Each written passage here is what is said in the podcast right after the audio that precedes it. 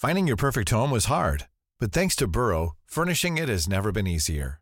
Burrow's easy to assemble modular sofas and sectionals are made from premium, durable materials, including stain and scratch resistant fabrics. So they're not just comfortable and stylish, they're built to last.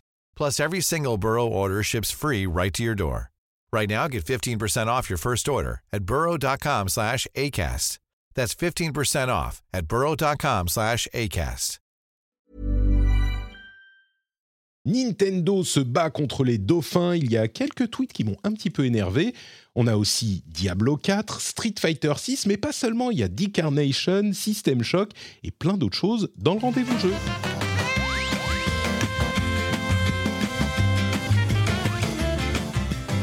Bonjour, bonjour, bonjour à tous et à toutes. Je sais que vous êtes là pour parler, pour entendre parler de Street Fighter 6.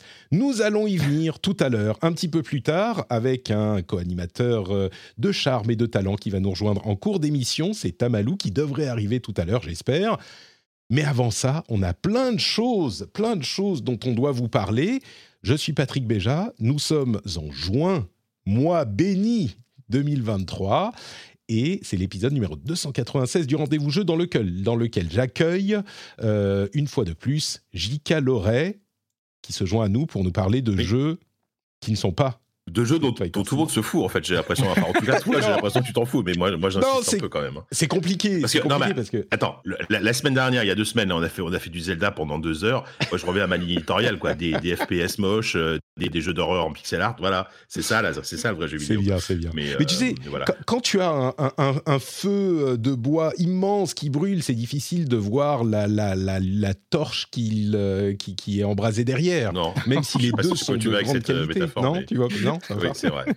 Bah, ceci étant dit, je, je, je, viens de me rendre compte quand même, on est en juin 2023, c'est quand même un mois où il y a un nouveau Diablo qui sort, un nouveau Street Fighter un nouveau Final Fantasy. Bah oui. On est quand même en, en, quelle année on est quoi C'est assez, assez, fou quoi. Eh ben c'est 2023. Welcome to 2023 avec mm. euh, en plus de JK et de moi-même le rire malicieux que vous avez entendu à l'instant, c'est celui de TMDJC qui se joint à nous, qui a pris un, un j'allais dire un avion, mais c'est pas très écolo, donc un, il a son vélo pour venir de Bagro Point et, et exactement et arriver chez nous. Salut TMDJC, comment ça va?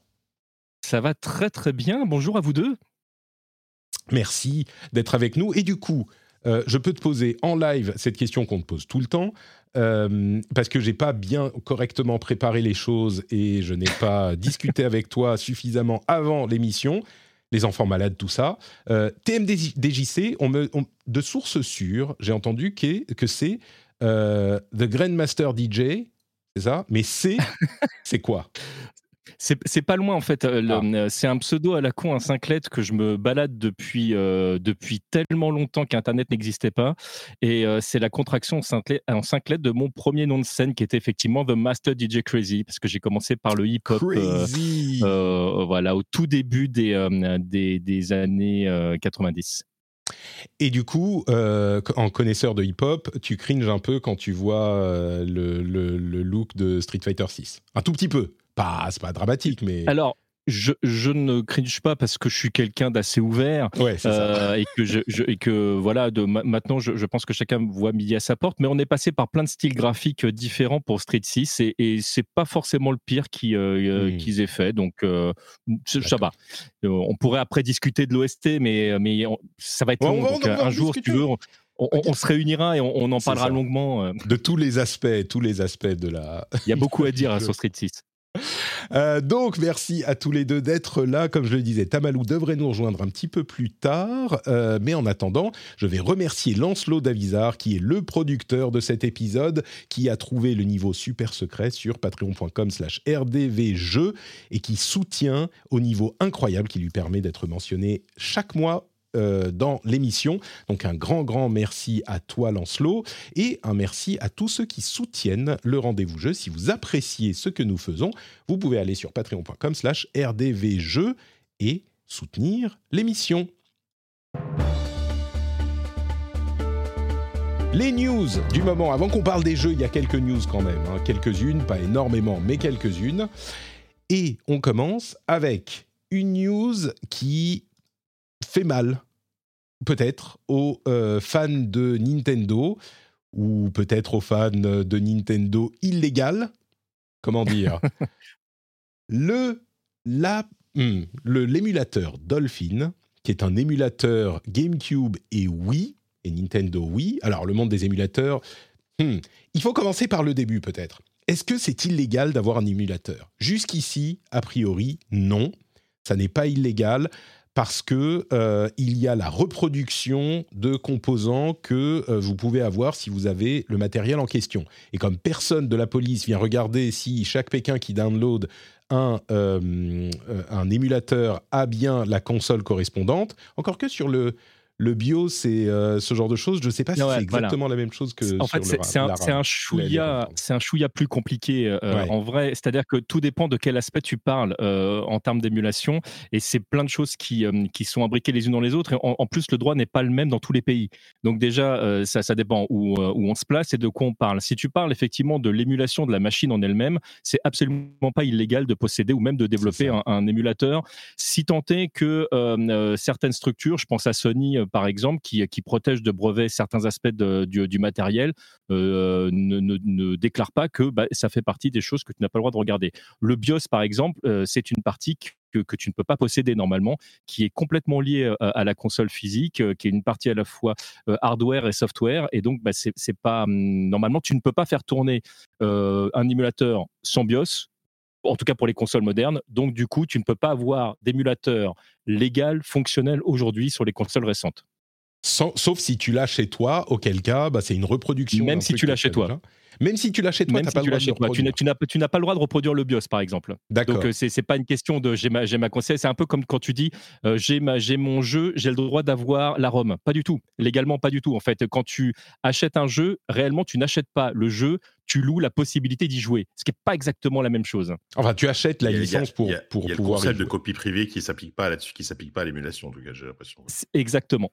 Et du coup, oui, parce que moi, c'est ce que je pensais. La ROM, en fait, tu as le droit de la télécharger. Enfin, c'est accepté. Si tu as le jeu chez toi. C'est toléré, c'est euh, pas légal. Ouais, c'est pas légal, c'est toléré. C'est la petite subtilité en fait, parce qu'on dit voilà, tu n'as pas le droit de le faire. Non, légalement, tu n'as pas le droit de le faire, mais on va pas t'embêter pour ça. Hmm. Et justement, c'est une zone grise, c'est une vraie zone grise. Quoi. Le truc qui est euh, important, c'est que l'émulateur, bon, tu parlais de, BIOS, euh, dans le cas de la Wii et de la GameCube, euh, on est dans cette zone grise Sauf que l'émulateur Dolphin a décidé de se rendre disponible sur Steam. Donc euh, d'être référencé sur le catalogue de Steam et d'être téléchargeable très très facilement. Il l'avait annoncé il y a quelque temps et euh, suite à cette annonce, la veille je crois de sa, de sa disponibilité attendue, Nintendo a... Enfin, ils ont annoncé que Nintendo avait envoyé une lettre, une communication à Valve lui demandant de retirer le, euh, la page de l'émulateur parce que ça violait leur euh, propriété intellectuelle. Et là où euh, ça devient problématique pour l'émulation en général, c'est que si quelqu'un, les développeurs de, Dolphin par exemple, vont contester cette interprétation de la loi, ça va jusqu'aux tribunaux. Et en fonction de jusqu'où ça remonte, eh ben ça peut confirmer ou infirmer la légalité du principe de l'émulation, enfin pas du principe de l'émulation, mais du principe des émulateurs eux-mêmes, qui sont pour le moment dans cette zone euh, un petit peu grise. Je me, permets de rebondir sur ce que tu es en train de dire parce que cet aspect-là, il est, pour moi, il est essentiel. C'est-à-dire qu'on on parle d'une problématique. Alors, moi, je suis très embêté pour, euh, pour l'équipe de, développement de, de l'émulateur en question, mais c'est un petit problème par rapport à ce que ça risque d'amener par la suite. C'est-à-dire qu'aujourd'hui, quand tu parles d'émulation, il y a effectivement l'aspect légal, il y a l'aspect, effectivement, je vais peut-être pouvoir jouer à des jeux que je n'ai pas achetés ou que je n'ai pas joué très bien, euh, ou que je n'ai pas loué très bien, mais surtout, il y a l'aspect euh, préservation du jeu vidéo. Et ça, moi, c'est un des des aspects qui m'embêtent le plus, c'est-à-dire qu'aujourd'hui, grâce à l'émulation, tu peux faire aussi ton éducation vidéoludique, euh, tu peux découvrir des choses que tu, euh, qui ne sont plus achetables aujourd'hui ou qui ont été euh, perdues. Et on, le sait aujourd'hui, je discute régulièrement avec la fantastique équipe d'Emo 5. Il y, a des jeux aujourd'hui qu'on qui sont totalement perdus, qu'on ne pourra jamais retrouver, notamment pas mal de jeux qui sont sortis sur mobile. et c'est compliqué parce que si jamais tu fermes la porte à l'émulation, tu fermes aussi en partie la porte au fait de pouvoir garder ces jeux. Et Nintendo devrait le savoir, mais je, pense, je pense à d'autres boîtes. Hein. Sega qui a sorti des compilations, par exemple, ils avaient perdu les ROM d'origine, ils ont été cherchés chez des, des, gens qui avaient illégalement récupéré des ROM pour les mettre sur leur propre compilation. Et là, on se dit, bah, on marche sur la tête. Donc, ouais, c'est plus avec les PlayStation. c'est plus cet aspect-là qui m'embête. Alors, tu, tu as été un tout petit peu vite en besogne. ce que, que je, la raison pour laquelle l'enjeu est tellement important comme tu le dis, c'est que euh, effectivement la, la, question que va poser cette demande de retrait risque, si elle monte suffisamment haut euh, dans, la, dans, le combat légal, si quelqu'un conteste, conteste euh, déjà, risque de faire statuer l'appareil judiciaire sur la légalité des émulateurs, même plus du principe de l'émulation, mais des émulateurs de machines elles-mêmes, qui sont dans cette zone tolérée. Puis on va pas se le cacher, hein, si c'est validé euh, aux États-Unis, a priori, je pense que la plupart des autres pays suivront en fait le, la jurisprudence là-dessus. Donc euh, le, le euh, en, France, on a quand même là-dessus par rapport à l'utilisation. c'est vrai qu'on prend le chemin des Américains, alors qu'avant il y avait une vraie différence culturelle française. tout à l'heure, Jika parlait du fait que tu pouvais avoir ta copie, par exemple, de ton logiciel, de ton jeu, etc. Ça devient un peu plus compliqué maintenant. ça, c'est un des aspects qui ne m'enchantent pas non plus. Ben, on, dit, euh, ce qu'il faut bien comprendre, c'est que cette bataille légale pourrait aller dans un sens comme dans l'autre, soit confirmer la légalité de l'émulation, enfin des émulateurs, je, distingue euh, les deux parce que émulation ça inclut les ROM aussi et ça c'est un autre débat, mais ça pourrait confirmer la légalité de, des émulateurs comme euh, confirmer leur illégalité. Donc c'est pas jouer d'avance, mais euh, ce qu'on veut que vous reteniez de cette news, c'est que l'enjeu est bien plus important que celui simplement de la disponibilité de l'émulateur euh, GameCube et Wii sur Steam, c'est beaucoup plus que ça, c'est l'avenir de l'émulation potentiellement si quelqu'un conteste, et au-delà encore, comme le disait TMDJC, euh, l'avenir de la préservation du jeu vidéo. En même temps, on peut imaginer que même si c'est illégal, il y a des gens qui continueront à le faire, mais ça risque de compliquer un petit peu les choses. Donc, ah, ah, au final, si on, si on parle de cette euh, situation spécifique, je me demande quand même un petit peu euh, ce, que, ce, à quoi pensait l'équipe de Dolphin. Parce que Nintendo, qui sont quand même assez féroces pour la, défense de leur propriété intellectuelle, évidemment qu'ils n'allaient pas faire laisser ça, enfin laisser faire ça. Je, bah, en, plus que Nintendo, c'est une période un peu, un peu compliquée aussi là-dessus pour eux, parce que euh, il y a quelques semaines, quand même, il y a un, certain, il y a un certain euh, Zelda qualifié euh, qui était. Alors là, là, on est même, même plus dans l'émulation. Enfin, on est dans l'émulation, mais là, on est dans du pur piratage. Mais évidemment que là, entre, entre ça et, et Zelda qui est techniquement jouable aujourd'hui relativement facilement sur PC.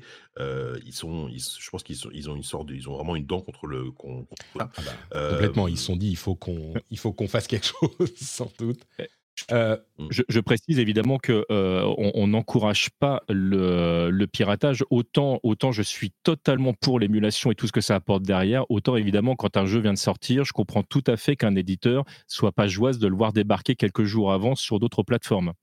Mais sur le papier, si on regarde euh, techniquement en théorie, euh, il n'y a pas vraiment de différence entre une émulation. L'émulation des consoles plus anciennes est tolérée parce que c'est un business qui n'est pas important pour euh, les constructeurs. Mais sur le papier, il n'y a pas de différence entre l'émulation d'une Switch et l'émulation d'une GameCube.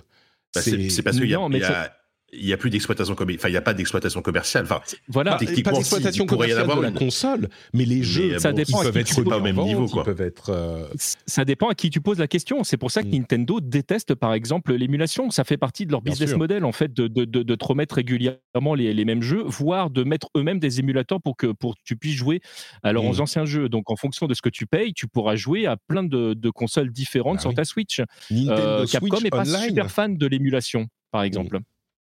Bon, écoutez, en tout cas, euh, c'est clairement la sortie de, ce, de cet émulateur Dolphin sur Steam a été arrêtée, mais ça pourrait devenir, alors soit personne va rien dire et du coup euh, tout le monde revient au status quo et, et en fait euh, dans le bar euh, du Nouveau-Mexique en, en, 1882 tout le monde baisse les flingues je sais pas si mes dates sont justes hein. tout le monde baisse les flingues et disent ok bon 83 on peut continuer ça, à, ouais. ça. On, on, peut continuer à boire notre whisky soit ça commence à tirer et ça pourrait avoir des conséquences importantes pour le monde de l'émulation et de la sauvegarde du patrimoine vidéoludique. Bon, euh, d'autres petites infos que je voulais traiter également. Euh, une série de tweets qui m'ont un petit peu énervé. Est-ce que je peux faire euh, le, le, Patrick, comment dire, Oula. Patrick Rent, Patrick pas content? Généralement, je suis assez... Écoute, euh, c'est relativement rare, donc vas-y. Ouais, c'est ça. Est-ce que tu veux qu'on tu veux qu'on chante pas content derrière ou pas? Non, ça va, ça va, c'est bon. euh, mais alors, quelques tweets qui m'ont, en, en, naviguant sur Twitter, je, je, je me suis dit, le premier, c'est Jeff Keighley, contre qui je sais qu'il est assez controversé dans l'univers du jeu vidéo. Hein, c'est le le comment dire le, le, type qui a volé le 3 ou qui est en train de voler le 3 qui euh, produit les Game Awards notamment et le Summer of Games euh, qui est un ancien journaliste qui a été impliqué dans différentes euh, controverses euh, plus ou moins graves on va laisser ça à, ce niveau et qui est également le petit ami caché de Hideo Kojima euh, qui l'invite à toutes les sauces tout le temps dès qu'il peut. Oh, regardez, je connais Kojima, je connais Kojima. Et depuis l'annonce du remake de Metal Gear Solid 3, il n'a de cesse d'embêter les euh, gens du compte Twitter de Metal Gear Solid officiel. Alors, j'exagère, mais j'ai l'impression qu'à chaque fois que le compte tweet un truc, lui, il répond derrière en disant Eh, mais c'est qui le créateur du jeu? Eh, mais euh, d'où ça vient ce remake? Eh, mais euh, vous, pouvez, vous voulez pas dire le nom de Kojima? Kojima, Kojima, c'est genre. Le, mec qui est tellement, genre, qui vient pour défendre quelqu'un qui euh, ne peut sans doute pas le faire lui-même, mais qui a sans doute pas forcément envie qu'on le fasse pour lui, euh, que ça, ça, devient irritant et, un peu cringe. La première fois qu'il l'a fait, c'est genre, ouais, bon, ok, Jeff Keighley, t'aimes bien Kojima, très bien. La deuxième fois, euh, ça a commencé à devenir ridicule. Au bout de 3-4 fois, tu te dis, j'exagère, peut-être qu'il ne l'a pas fait 3-4 fois, mais même de, depuis la deuxième fois, quand Metal Gear Solid, le compte officiel, tweet, euh, alors il euh, y a un truc sur, euh, regardez, ça, ça c'est l'histoire de Metal Gear, Metal Gear, et qui répond, eh, mais qui a créé ce jeu, à votre avis? Alors attends, si ça se trouve, il sait, sait vraiment pas, il faudrait juste qu'on lui, lui, réponde. Je veux dire, il y a, enfin le pauvre quoi, ça arrive. Hein. Là, tu vois, t as, t as, euh, derrière, il met, il met un stropole au mode bon, bah alors, euh, réponse 1. Ouais, ça. La réponse D, la réponse D, la réponse Yoko D. Kano, réponse 2. Konami a euh, très mal vécu la fin, enfin très mal vécu, ils ont été très malhonnêtes, ma, très incorrects, c'est le moins qu'on puisse dire avec Hideo Kojima, leur créateur star, euh, et donc Konami ne veut pas mentionner le nom de Kojima pour parler de Metal Gear, ce qui forcément donne une situation un petit peu ridicule, un petit peu cocasse. Mais Jeff Keighley, tu vois, il y, a une limite entre euh, j'aiguillonne un petit peu et je deviens juste relou. Il euh, y a quand même des équipes derrière qui bossent sur le truc. Enfin, ça va, on n'a pas besoin de euh, qui envoie ses, ses, hordes de fans euh, parce qu'il a quand même quoi 1,5 million de followers sur Twitter. Il n'a pas besoin que euh, à chaque fois que l'équipe tweet un truc, euh, ils viennent les emmerder. Bref, moi ça m'a énervé. Oui, surtout, enfin, bon, en vrai, surtout, ça, ça emmerde le, les community managers, ça emmerde pas vraiment les boîtes en plus, donc. Euh, mais oui, c'est ridicule. Et bon, et oui, rappelons que, mais c'est pas comme si, comme tu le disais, c'est pas comme si on savait pas qui a créé Metal Gear, quoi. Donc là, ça fait vraiment, je, je, je ne, comment dire, j'aime pas ce genre de description euh, euh, vulgaire. Mais on a vraiment l'impression que Jeff Keighley a envie de sucer Kojima et que ça va quoi. Propose-lui un date euh, quelque part. Patrick, quand il est énervé, ça. Wow. Non, mais ça, ça me frustre parce ça que. 18 hein. C'est c'est genre comment dire. C'est Jeff Keighley qui se met en position de je connais Kojima et donc je veux le défendre parce que c'est mon pote. Et c'est à la fois ridicule et, comment dire. Euh, c'est ridicule et c'est un moyen. Voilà ce qui, ce qui me frustre. C'est que ça instrumentalise le combat et la, la, les problèmes qu'il y a eu entre Kojima et Konami pour mettre Jeff Keighley en avant, en fait. Tu vois, c'est genre, euh, il, saute sur le truc pour dire, eh, mais regardez-moi, regardez-moi, regardez-moi. Donc, non, mais ça, de toute façon, c'est pas la première fois. Enfin, dans, un autre registre, c'est lui qui avait tweeté euh, un, quart d'heure après l'annonce de, que le 3 est annulé. et euh, eh, on vous rappelle que le Summer Game Fest est cette année. Enfin, c'est des petits moves un peu mesquins, tu vois. Et, ah, mais d'habitude, ça me gêne pas. Je sais pas pourquoi là sur celui-là, ça me, ça me gêne plus que parce que le reste, c'est de bonne guerre, tu vois, entre le 3. moi, je suis plus gêné par le tweet sur le 3 que, que, ah le tweet là-dessus. Ouais, là, c'est vraiment, c'est vraiment le, le, cadavre est à peine chaud et, et voilà, encore chaud. Que, voilà, moi, je, suis assez d'accord avec JK là-dessus, mais je rappellerai quand même que vous avez dit euh, tous les deux un mot essentiel. Vous avez tous les deux dit Twitter. Donc, à partir de là, euh, bon, je, pense qu'on peut fermer le dossier. c'est pas faux, c'est pas faux. Peut-être que, comme on le suggère dans la chatroom, euh, il faudrait à chaque fois que Doritos tweet un truc, faire un ad Jeff Kelly, tu vois. Ça serait peut-être une, Mais oui. Voilà. Ça, ça, ce serait drôle. On est d'accord. Qui a créé les Doritos avec un scroll en dessous? Non, mais tu sais faire des trucs genre ah, c'est la c'est la gate vers euh, le, Doritos euh, pour en manger trop. Enfin bon bref. Euh, l'autre un autre truc qui m'a énervé, mais peut-être pas pour les raisons que tout le monde imagine, c'est le message des développeurs de Lord of the Rings Gollum.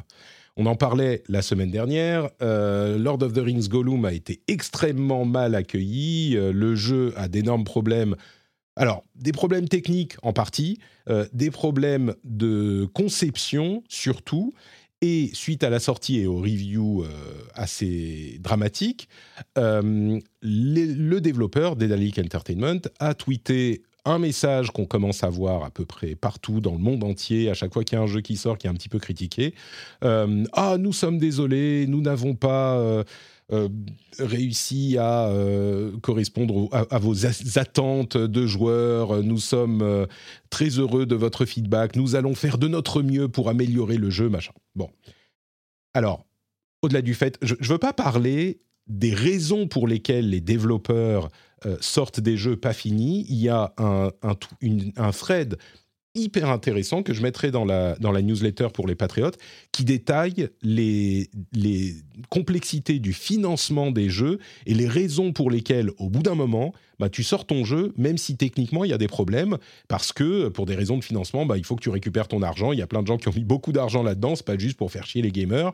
Il y a tout un tas de, de, d'éléments à prendre en compte là-dedans. Ce qui me frustre plus, c'est que dans le cas de Lord of the Rings Gollum, le problème, enfin les problèmes, c'est pas vraiment des problèmes techniques, c'est des problèmes de design du jeu qui est euh, tout simplement mauvais, mal conçu, mal fagoté au niveau de son expérience de gameplay. C'est pas des questions techniques. Et donc, qu'on utilise le, message qu'on a sans doute préparé deux semaines avant la sortie parce qu'on savait que ça allait être compliqué niveau technique, qu'on l'utilise pour dire oui merde désolé euh, techniquement c'est pas acceptable on va travailler, ok pourquoi pas. Mais là tu peux pas dire on va corriger les choses quand le problème c'est la, base du jeu quoi. C'est la conception du jeu dans son ensemble qui est pas bonne. Qu'est-ce que tu vas faire? Tu vas redévelopper le jeu depuis rien, depuis zéro? Bah non, évidemment que non. Donc le message m'a énervé. En plus du fait que oui, on a tout le temps des messages, euh, désolé, on a merdé, on va mieux faire. Quand tu peux, en deux, trois mois, corriger les problèmes techniques, ok. Mais là, qu'est-ce qu'ils vont faire? Donc. Après, je. Vas-y, je finis, mais. Euh, non, vas-y, vas-y, termine. Non, non, le message est devant les yeux et je l'ai lu juste avant, là, pour bien le lire. Je trouve qu'en fait, euh, quand, tu lis un peu entre les lignes, ils, assument quand même le fait qu'ils ont fait un jeu de merde qui est, qui est pas sauvable, tu vois. Parce qu'en gros, la partie sur le, enfin, l'aspect euh, technique, voilà, on va essayer d'améliorer euh, un maximum euh, l'expérience technique euh, pour les bugs, ok, ça ils le disent, mais ils vont, te disent pas, on va tout faire pour que le jeu soit meilleur. En gros, ils, commencent à s'excuser en disant désolé pour l'expérience qu'on vous a proposée. Voilà, on va, essayer de régler les bugs et encore une fois, on s'excuse. Et voilà. Donc quelque part, ils assument que le fait que le jeu est raté, c'est un peu comme ce qu'a fait Phil Spencer à l'oral avec Redfall il y a pas longtemps. même si Redfall a l'air quand même un peu meilleur que mais on est, on est sur le même problème, c'est-à-dire qu'on est sur un jeu qui, structurellement, euh, au niveau de son game design, au niveau de sa conception, n'est pas bon. Donc effectivement, tu auras beau régler tous les problèmes techniques de la Terre, ça, ça. va pas changer grand-chose. Quoi. Bah, moi, je les vois pas dire désolé, notre jeu est pourri. Hein. C'est bah, ça ou alors on a... comme ça que j'interprète. C'est ça ou alors on accuse Gollum et ce serait vraiment dégueulasse de ne pas être dans les canons de beauté. Et ça, vraiment, je trouverais pas ça bien. Écoute, il faut avouer que après. C'est un peu tristoun parce que c'est quand même terrible pour une équipe de, livrer un jeu que, tu sais foncièrement mauvais et, ah, ça... comment tu gères derrière quoi. Ah bah clairement, ça doit pas être la joie chez, chez Dédalic et ça devait pas être la joie même avant la sortie. Ça c'est évident. Et, et, ce que je veux pas insinuer, c'est que genre euh, ils auraient dû pas sortir le jeu, c'est pas possible. Et les questions de financement résument bien euh, cette problématique. Euh, bah t'as pas le choix. À un moment, tu dois le sortir et c'est enfin bon, une tragédie. Il y a pas mort d'homme, mais c'est surtout est-ce est que est-ce que Nacon n'a pas son rôle à jouer là-dedans aussi? Parce que là, ah, c'est les développeurs qui font vraiment profil bas. Pas un seul mot l'éditeur. Ça se trouve, l'éditeur leur a mis, leur a mis la pression. L'éditeur ah, leur a pas, pas, filé assez d'argent. Enfin, voilà. Et, Alors, sur ce point, ah, justement, bah, le, thread, où il est le thread Je vais essayer de, vous le retrouver euh, pour que vous puissiez le voir vous aussi. Tac, tac, tac, vraiment super intéressant. Hop, c'est un thread, c'est d'ailleurs euh, Thomas Merer qui me l'avait envoyé. C'est un, thread de Mike Prinke, Prinke j'imagine, euh, P-R-I-N-K-E, qui explique les différentes étapes du financement et pourquoi ces jeux qui sortent pas finis, bah t'as pas d'autre choix que de les sortir pas finis. Et ce qui est hyper intéressant, c'est qu'il n'est pas en train de dire ah bah regardez ces, ces, méchants éditeurs, euh, ils obligent les gens à sortir des jeux. Ils disent les mecs, ils ont sorti 10, 20, 100 millions d'euros.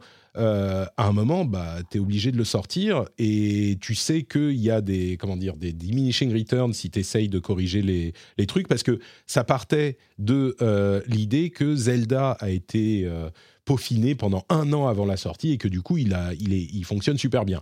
Et il y a des gens qui disaient sur Reddit, oh bah voilà, c'est, pourtant simple, continuez à peaufiner votre jeu pendant un an, il ne sortira pas cassé. Et donc, euh, Prinke a sorti euh, son argument et explique pourquoi. Parce qu'on se dit, ah mais c'est incroyable quand même, euh, tout le monde sort des jeux cassés, mais pourquoi est-ce qu'il continue à le faire alors qu'on sait bien que les jeux cassés, ils sont cassés? Bah, Il explique pourquoi structurellement ça se passe comme ça, parce que le développement de jeux, c'est compliqué, parce que l'argent, ça pousse pas sur les arbres, parce que les équipes, elles peuvent pas faire des tours de magie, etc. etc. Et, et donc, il ah. explique ça. Bref.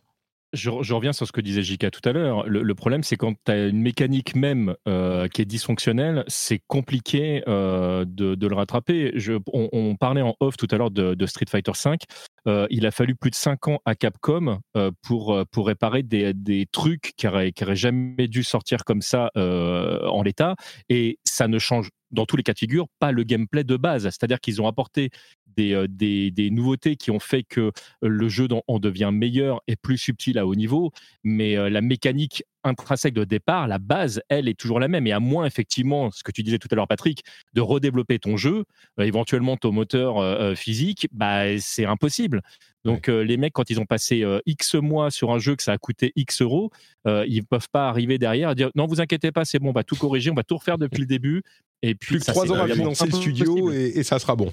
Bah, sur, tous les cas de jeux comme ça qui ont été sauvés, c'est des, des, jeux typiquement des MMO, des jeux services, euh, etc. Donc, qui peuvent, euh, qui, ont un potentiel pour être sauvés. Là, c'est un jeu solo, euh, c'est mort.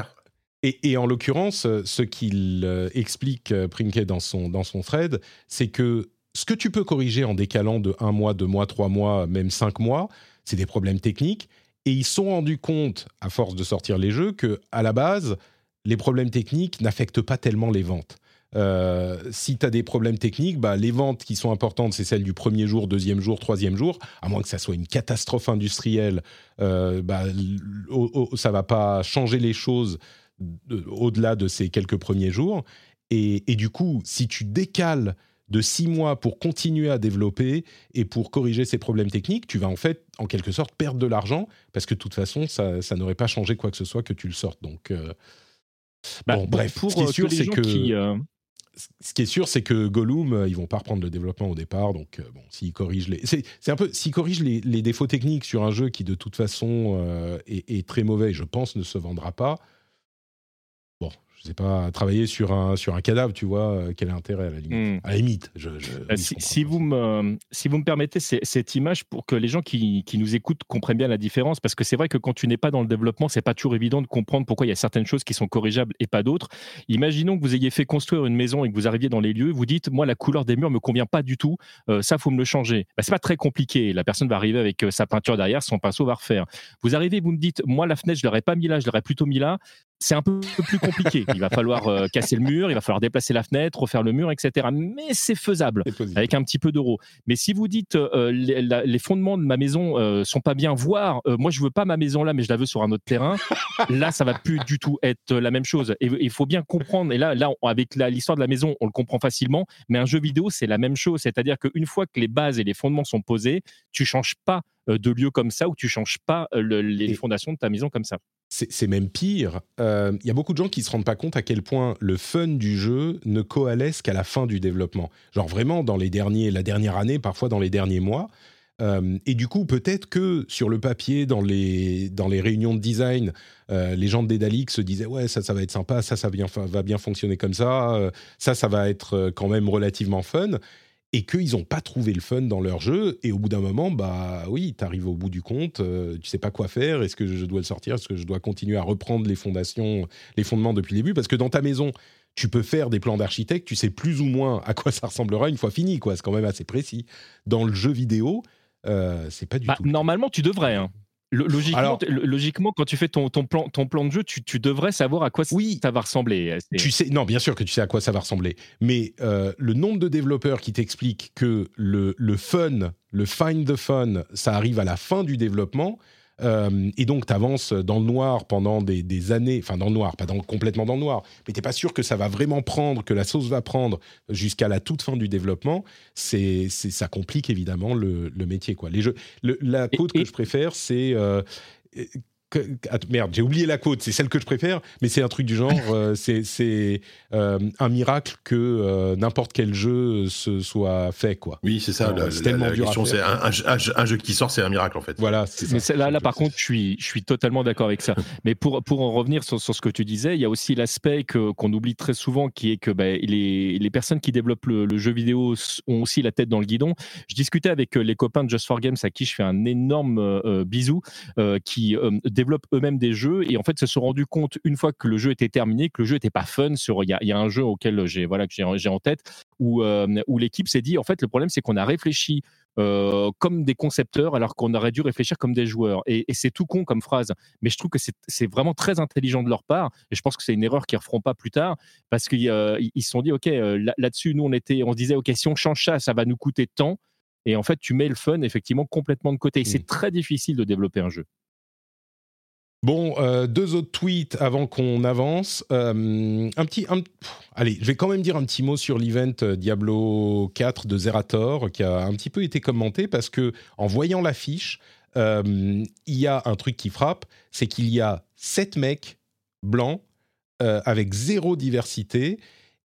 À un moment où ça fait quand même des, années et des années qu'on parle de l'importance de la représentation et de la représentativité, et, forcément, ça a fait grincer des dents.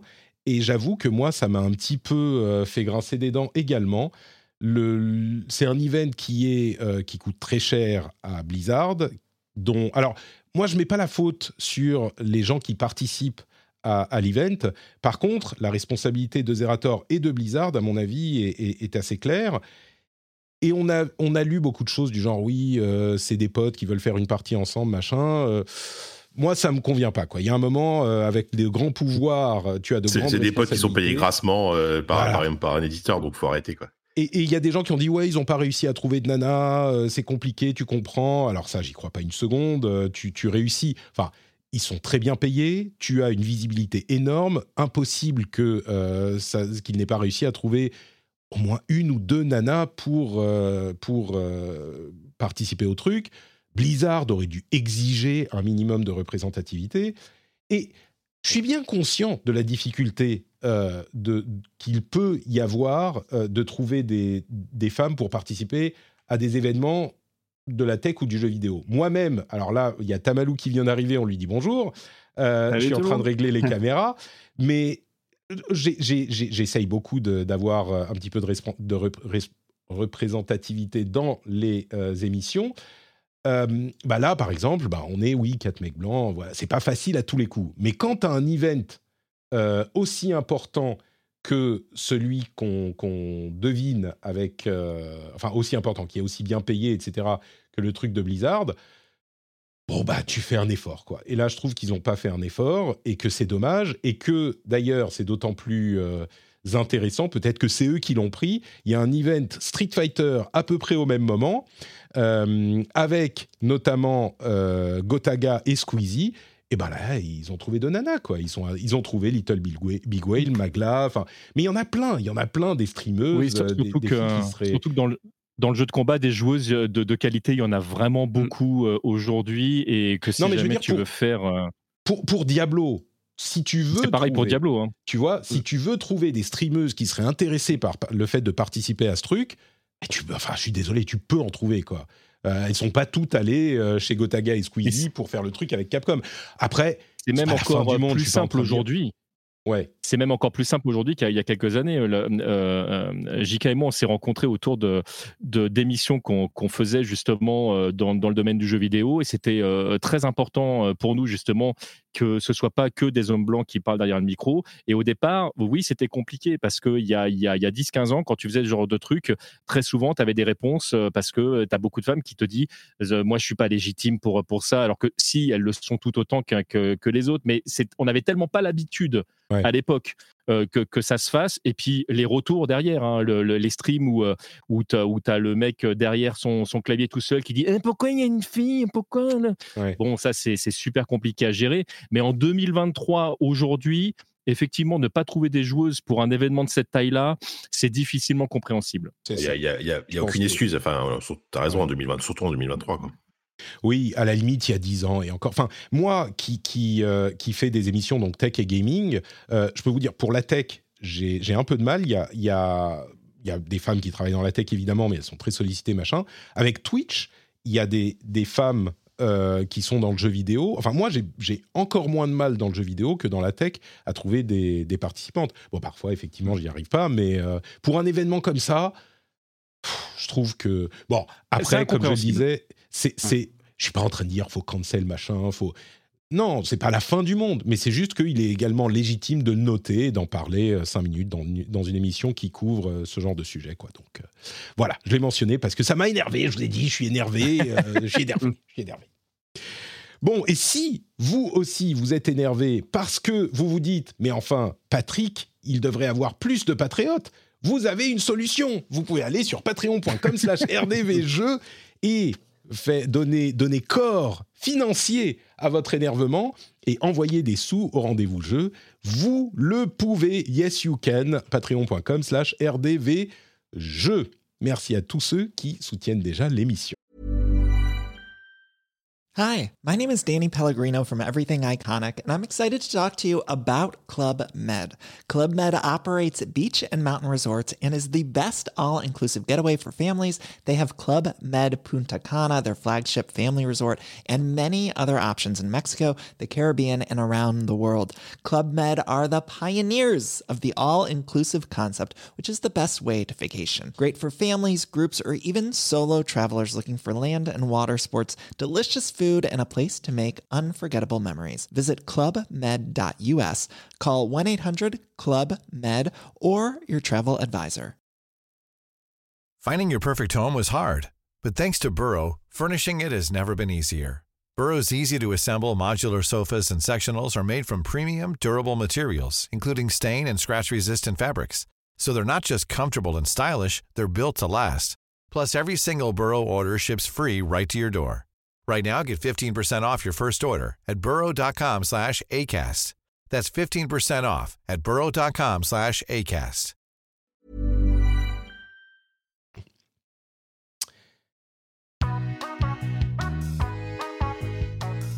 Il y a la pause encore. J'ai failli dire un truc. Et puis on m'a expliqué non non mais Patrick faut pas que tu dises quand tu vas lancer un truc avec le jingle ça passe beaucoup mieux si tu appuies juste sur le bouton pour lancer le jingle tu dis pas et maintenant on va parler d'eux et, c'est en cours, je m'améliore. Comme à Street Fighter, petit à petit, je m'améliore, et en l'occurrence, j'y étais presque. Ma, combo a, presque passé, genre la moitié est passée, puis ça a wiffé sur le truc, j'ai appuyé sur le Tu n'as pas confirme. exactement. exactement. Tiens, je peux faire une toute euh, petite parenthèse, juste très rapide, une breaking news intéressante parce que c'est lié au sujet dont on parlait tout à l'heure. Il y a Jason Schreier qui vient de sortir une enquête sur le making of de Redfall. Donc, ah. je pense qu'il va y avoir beaucoup de choses intéressantes à apprendre. Hmm. Donc ça, je vais me régaler de lire ça dès, que j'aurai le temps. Ouais, tout à fait, tout à fait. Sur Bloomberg. Breaking euh, news. Il faut, du coup, on va s'abonner à Bloomberg, c'est ça? Euh, les patrons, les patriotes là, si vous voulez, c'est pas c'est pas donné. Peut-être qu'on pourrait prendre un compte euh, général du rendez-vous à Bloomberg. pas donné Bloomberg. Vous avez un nouveau message. C'est ça. Euh, donc, bah, avant de commencer à parler des jeux auxquels on a joué ces derniers temps, on va accueillir Tamalou qui est arrivé. Bonjour. Salut tout le monde. Comment ça va? Hello. Ça va très bien. Vous, désolé pour le retard, hein. j'ai fait au plus vite. c'est parfait, c'est parfait. On n'avait même pas commencé à parler des jeux. T'as couru dans le métro, t'as fait ah, J'ai pris la voiture. Bon, j'ai ça va. j'ai à peu près respecté les limitations de vitesse, on va dire. Non, mais pas à peu près. Tu as respecté. On est, on est très sérieux. Non, la question que tout le monde se pose, c'est est-ce que tu runs, tu rush ou tu dash en fait? C'est surtout ça. comment tu euh, Là, j'avoue qu'il y a eu pas mal de dash. Ouais. pas mal de dash. Bon, merci d'être avec nous. Comme je le disais en début d'émission, tu as euh, testé Street Fighter 6 pour JVM. Et du coup, mhm. tu vas pouvoir nous parler des aspects qu'on ne connaît pas, malgré nos, heures et nos heures sur les bêtas et les démos, TMDJC et moi. Euh, mais ça, ça sera dans un tout petit moment. Avant, J'aimerais, parce qu'on va se lâcher hein, sur, euh, sur Street Fighter, on va parler que de ça à partir du moment où on commence. Hein. J'aimerais qu'on parle un petit peu de quelques autres jeux dont JK a. Ah oui, c'est bon, d'accord. Oui, c'est toi. C'est le moment où je vais parler pendant 10 minutes et après, et après vous allez m'entendre, c'est ça? Mais non, mais non, on va, on va tout à fait, on va tout à fait te faire participer à nos discussions. Mmh. Décarnation. Alors, tu sais que moi, moi, je dis décarnation parce que le jeu est français et le, l'équipe du jeu, je crois, dit décarnation. Donc, euh, ah, bah alors, très bien, décarnation. On, dit ce qu'on veut. Euh, ah, tu veux que je parle de décarnation en premier, d'accord bah, euh, Écoute, c'est un jeu que j'ai vu, que j'ai vu, que j'ai vu passer à droite à gauche et dont on m'avait mhm. parlé il y a quelques semaines, je crois. et qui est un petit peu surprenant, donc j'aurais curieux de savoir ce que ça donne. Ouais, c'est un jeu qui avait été présenté bah, au, Summer Game Fest l'année dernière, je sais plus dans quel conf, et ça faisait partie des jeux qui m'avaient tapé dans l'œil parce que ça coche un peu tous mes, tous mes trucs que j'aime actuellement. C'est euh, bah, un jeu d'horreur psychologique euh, en pixel art, mais un, pixel art qui est hyper, euh, hyper joli, hyper travaillé, etc. je vais pas en parler longtemps parce que, parce que franchement, c'est vraiment le jeu qu'il faut faire, il faut, le découvrir en fait pour l'apprécier. juste expliquer ce que c'est, c'est un jeu, on, vue dessus, c'est un jeu avec un gameplay assez simple avec voilà un petit, un petit peu de jeu d'aventure vraiment très basique où tu dois attraper des objets, etc. Mais il n'y a rien de compliqué.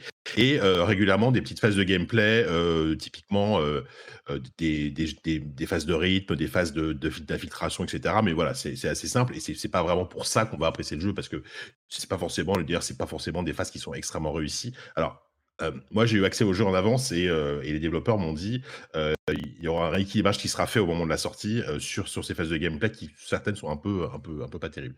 mais c'est surtout en fait tout simplement l'histoire et l'ambiance et la proposition artistique qui est absolument réussie. Rapidement, on, incarne donc ça, ça parle d'une jeune femme à la fin des années 80. Ça se passe en 1989 et on, on incarne donc Gloria qui est une une danseuse de cabaret. Et ce qui est intéressant, c'est qu'on est vraiment une période, euh, une décennie où il y a une sorte de bascule. En fait, le cabaret, quelque chose qui est en train de disparaître. Elle-même, en fait, elle a 30 ans et malheureusement, dans ce milieu-là, euh, on commence à lui faire comprendre qu'elle commence à être un peu vieille, etc. Et il y a tout un, tout un truc par rapport à, son rapport à son, à son corps et surtout au regard que les, les gens portent sur elle. Et quand je dis les gens, beaucoup les hommes. Et ça, et c'est ça, c'est vraiment au centre du jeu. Et c'est vachement, vachement bien, euh, bien écrit et bien amené. puisque c'est Gloria, en fait, il va lui arriver quelque chose d'assez, d'assez dramatique, on va dire, et euh, qui va tenir quasiment en haleine pendant tout le jeu. Et on va dire que pour un peu s'échapper par rapport à la réalité qu'elle est en train de vivre, elle va se, créer une sorte de monde parallèle de son, univers psychologique qui va se développer. Et c'est là que tout le côté fantasmagorique et un peu horrifique va, va se mettre en place. Enfin, je ne sais pas si, enfin, quand, on voit les trailers visuellement, en fait, on est vraiment sur un. C'est un jeu qui a énormément d'influence du côté du cinéma. on pense évidemment au film de David Lynch, on pense à Cronenberg aussi par rapport au, rapport au corps, à l'horreur, etc. on pense même à, à au cinéma d'Aronofsky, Black Swan. Euh, d'ailleurs, le, le cabaret dans lequel elle danse s'appelle le Black Swan, tu vois, donc il n'y a pas mmh. vraiment, c'est assez évident. Euh, et aussi à, euh, je sais pas si vous avez vu euh, Perfect Blue de, de Satoshi Kon, ah c'est probablement l'influence la plus la plus globale sur du jeu parce que c'est vraiment, ça parle beaucoup de ça, quoi. C'est exactement ce que j'allais dire. Moi, c'est la, la rêve pour moi la, plus mmh. marquante, mais. Voilà, c'est voilà, je pense que c'est une des rêves principales. Et, et vraiment, c'est un jeu qui est formidable, qui te tient en haleine jusqu'à jusqu'à la fin. Ça, ça dure comme comme tout, comme comme souvent que ce genre de jeu, c'est pas très long, ça se fait en moins de 6 heures. Et euh, c'est pas un jeu qui fait peur, c'est pas un jeu, c'est pas c'est un jeu d'horreur, mais psychologique. Il y, a, pas il y a pas de jumpscare, il y a pas de choses comme ça. Par contre, c'est un jeu qui peut être par moments très oppressant, très étouffant, euh, mmh. qui aborde des sujets qui sont pas évidents. Euh, donc pareil, un trigger warning là-dessus. si vous êtes pas si vous êtes pas du si vous êtes pas trop de si vous n'êtes pas trop le moral. Alors c'est pas forcément un jeu qui est hyper hyper nihiliste, etc. Il y, a, vraiment des moments très euh, assez solaires dans le jeu, et, tant mieux. Euh, mais moi, c'est un jeu que j'ai beaucoup, beaucoup aimé et, euh, que je conseille bah, à tous ceux qui, ceux qui aiment aussi ce genre d'expérience narrative un peu mmh. assez originale. Donc c'est essentiellement narratif, c'est un jeu, tu l'as pas spécifié précisément, mais c'est un style graphique qui est proche de, on va dire, une très belle version de ce qu'on aurait pu voir sur les consoles 16 bits. Euh, c'est ça, c'est un style 16 bits avec des, personnages en pixel art avec des grosses têtes, donc il, y a un côté très naïf et c'est marrant parce que ça, ça, donne un, contre-pied par rapport à ce qui se passe. Il y, y, a des moments où c'est euh, vraiment des visuels de jeux d'horreur avec euh, des tentacules, des membres, des gens qui. Oui, mais, mais, mais du coup, c'est vraiment, c'est un jeu narratif. Euh, c'est quoi Tu as très peu d'éléments de gameplay, comme tu le disais. C'est essentiellement un, tu cliques et tu. C'est un jeu essentiellement narratif euh, qui avec avec beaucoup de dialogues, mais euh, qui sont très vraiment très très bien écrits. donc c'est un jeu français, comme je disais. C'est Atelier QDB qui a, réalisé ce jeu. et avec et en fait régulièrement il y a des phases de gameplay donc qui, sont des petites phases. En fait il y a, y, a, y a, beaucoup de phases de, rythme parce que donc Gloria étant, étant mmh. danseuse, il y a vraiment des séquences de danse toutes bêtes où on va devoir faire en haut, en bas, à droite, à gauche, euh, comme dans un jeu de rythme assez classique. Donc voilà. et, c'est des phases de gameplay qui fonctionnent bien globalement, mais euh, c'est vraiment pas ça qui fait, qui fait le charme du jeu. quoi. C'est-à-dire que c'est vraiment fait pour habiller le jeu et pour donner un côté un peu plus jeu vidéo au truc, mais euh, limite, il n'y aurait pas eu ces phases. Moi, moi, je sais qu'il n'y aurait pas eu ces phases de gameplay, ça m'aurait pas plus manqué que ça. Quoi. Et du coup, c'est. Il faut vraiment voir ça comme un, pur jeu narratif, surtout. Il y, a des voix ou c'est uniquement lecture des, des dialogues et alors, oui, ce qui est intéressant, c'est que c'est au niveau du design sonore, c'est intéressant. Donc, il n'y a pas de voix, bah, ça reste un petit budget, hein. mais il y a une bande-son qui est super parce qu'il y a vraiment deux aspects dans la bande-son. Il y a une bande-son qui est en partie composée par Akira Yamaoka, donc le compositeur de Silent Hill donc, en termes d'ambiance sonore, vous pouvez imaginer ce que ça donne. Et aussi régulièrement des chansons pop euh, en français, euh, très, euh, très, très, très solaires, très, très cool d'ailleurs, qui sont été composées par un groupe de musique français, spécifiquement pour le jeu. Et ça donne vraiment, encore une fois, des, des, moments super cool et des moments très, très différents, en fait, entre des moments d'horreur pure avec en plus la bande-son Yamaoka et des moments mmh. plus légers, plus, plus positifs avec cette bande-son pop qui, qui, rend mmh. super bien. Quoi. vraiment, c'est un, un, super jeu. Mmh. Super. Euh, donc ça, c'est Décarnation. Euh, qui est dispo sur Switch et, Steam. Et sur Switch, et ça, ouais, PC Switch, et je crois que ça coûte 20 euros, un truc comme ça. Ça coûte, euh, mm. ça coûte vraiment pas grand chose. Quoi. Et l'autre jeu auquel tu as joué, qui est là pour le coup un, plus gros morceau, au moins pour les gens comme toi qui le, le, comment dire l'appréciaient à l'époque, c'est System Shock, qui est historiquement hyper important puisque c'est le premier euh, Immersive Sim. On peut dire que c'est le premier ou pas? Mmh, non, parce qu'il y a eu le, premier, on va dire qu'on, enfin, l'ancêtre, c'est on peut dire que c'est Ultima Underworld, je pense, qui est sorti euh, quelques années avant. j'ai plus les dates en tête. Hein.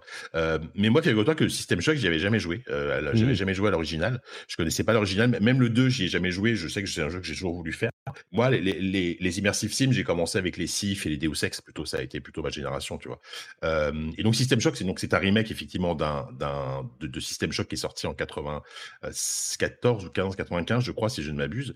Et, et en fait, c'est un remake qui est étonnamment réussi. Parce que franchement, c'est un jeu qui a eu un, temps de développement infini. Je crois que le développement a duré 6 ou 7 ans. Enfin, ça a été très très long, ça a été très compliqué.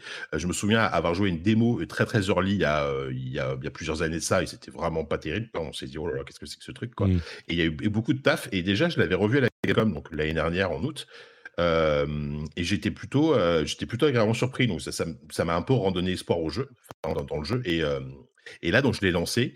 Et franchement, je, prends énormément de plaisir. Alors, avec quand même plusieurs bémols.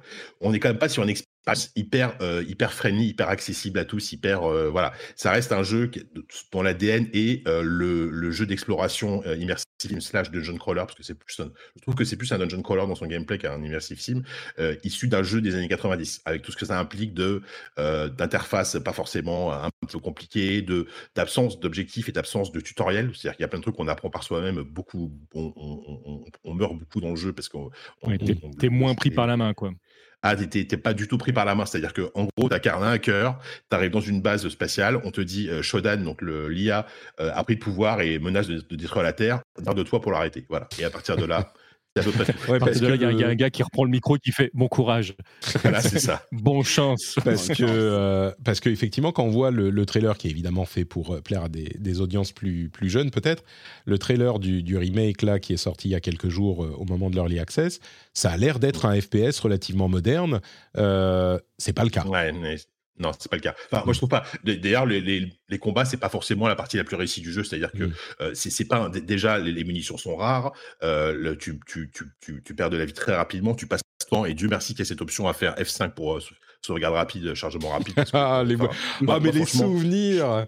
Je fais, bah, c'est ça, c'est à l'ancienne, mais tant mieux parce que moi je fais je fais 5 matchs de sauvegarde parce que je ah sais bah, pas ce qui va tomber sur la tronche.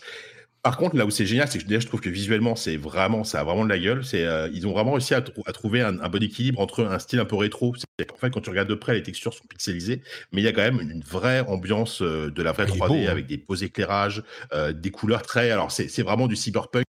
Bah, c'est très inspiré du cyberpunk avec le, côté bah, les, néons, etc., etc. Mais mmh. dans, une base spatiale avec un côté très claustro et surtout une map. En fait, il y a, plusieurs niveaux donc que tu explores bah, dans, dans, la base et chaque chaque niveau est un espèce de labyrinthe absolument, absolument dingue.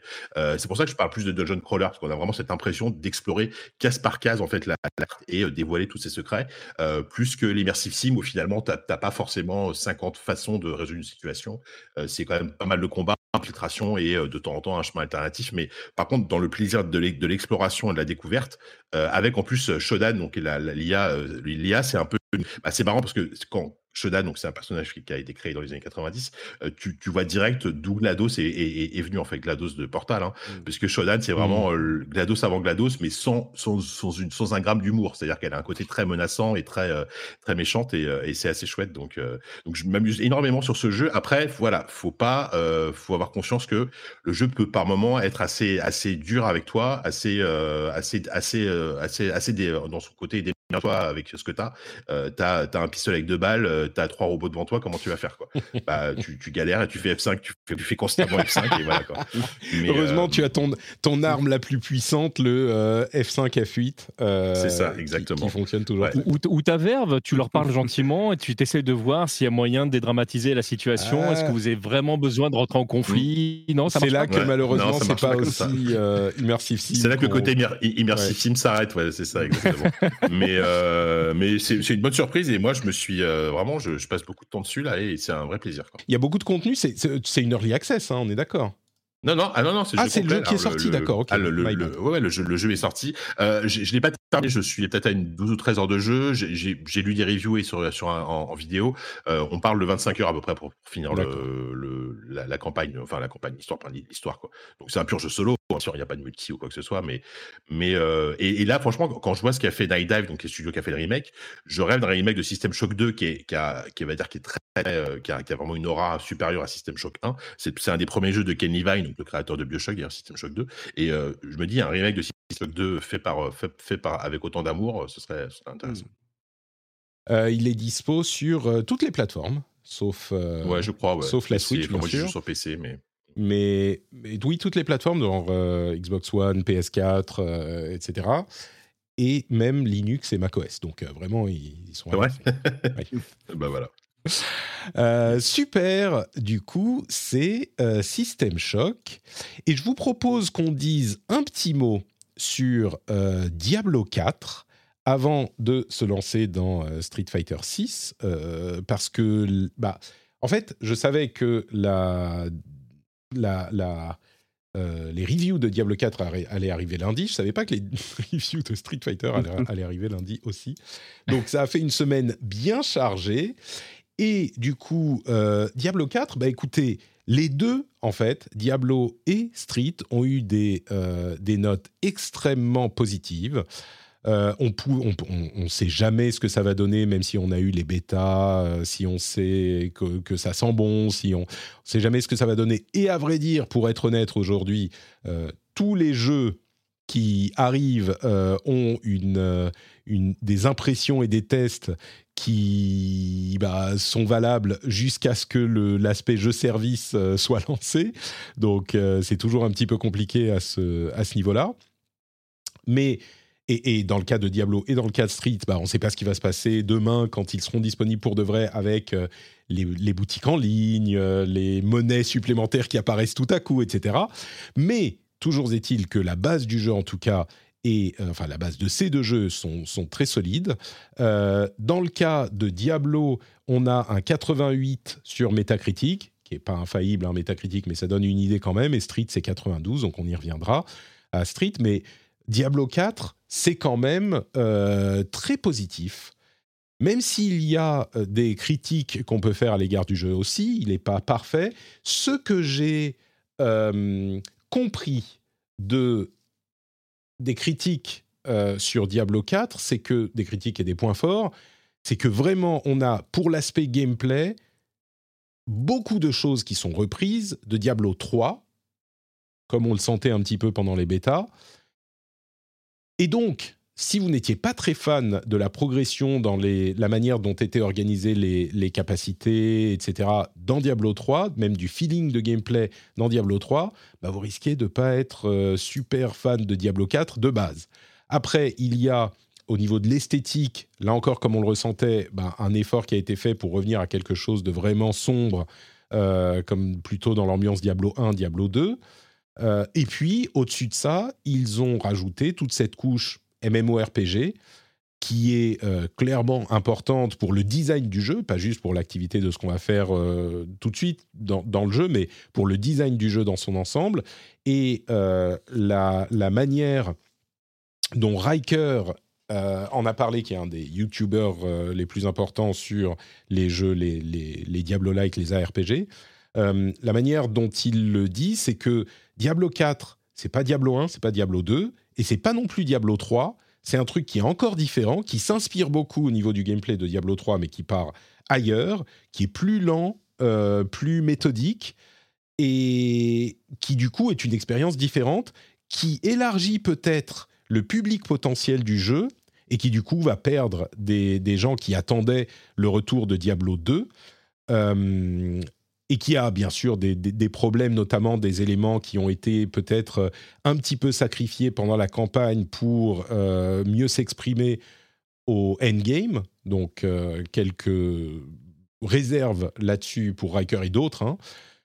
Mais dans l'ensemble, il y a peu de gens. Je crois que l'ami Exerve a été assez critique du jeu quand même. Pour lui, il, est, il, lui a pas plu du tout. C'est un petit peu la voix dissonante dans les, les reviews parce que dans l'ensemble, euh, les, gens qui l'ont testé sont assez contents euh, du jeu, même si tout le monde est d'accord que bah, c'est certes. Alors, c'est pas tout à fait Diablo 3, mais c'est certainement pas Diablo 1 et 2. Donc, si vous attendiez à ce que Blizzard revienne aux fondamentaux de Diablo après le détour par Diablo 3, bah c'est pas le jeu pour vous. C'est clairement un truc différent.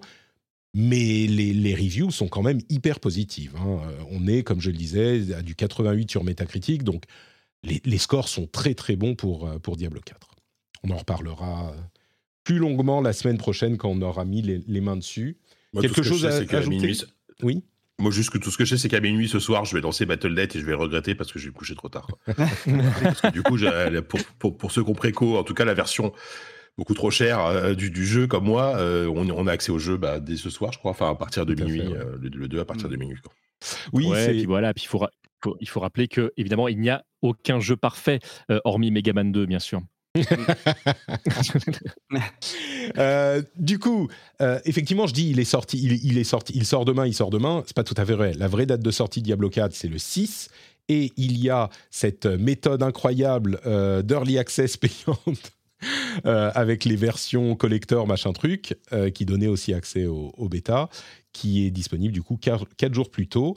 Euh, ce que je disais, quand est-ce qu'on parlait de ça euh, C'est un moyen qui, plaît à tout le monde, tu vois, de vendre le fait d'étaler l'accès à tes serveurs pour qu'ils soient pas surchargés et de le vendre comme un bonus pour les acheteurs. C'est vraiment, je ne sais pas qui l'a fait en premier, mais c'est une idée de génie plutôt que d'avoir tout le monde qui slame les serveurs le jour ah, de, la sortie, mm. tu fais payer les gens plus, plus pour qu'ils pour qu'ils étalent euh, l'arrivée sur les serveurs. C'est très très fort.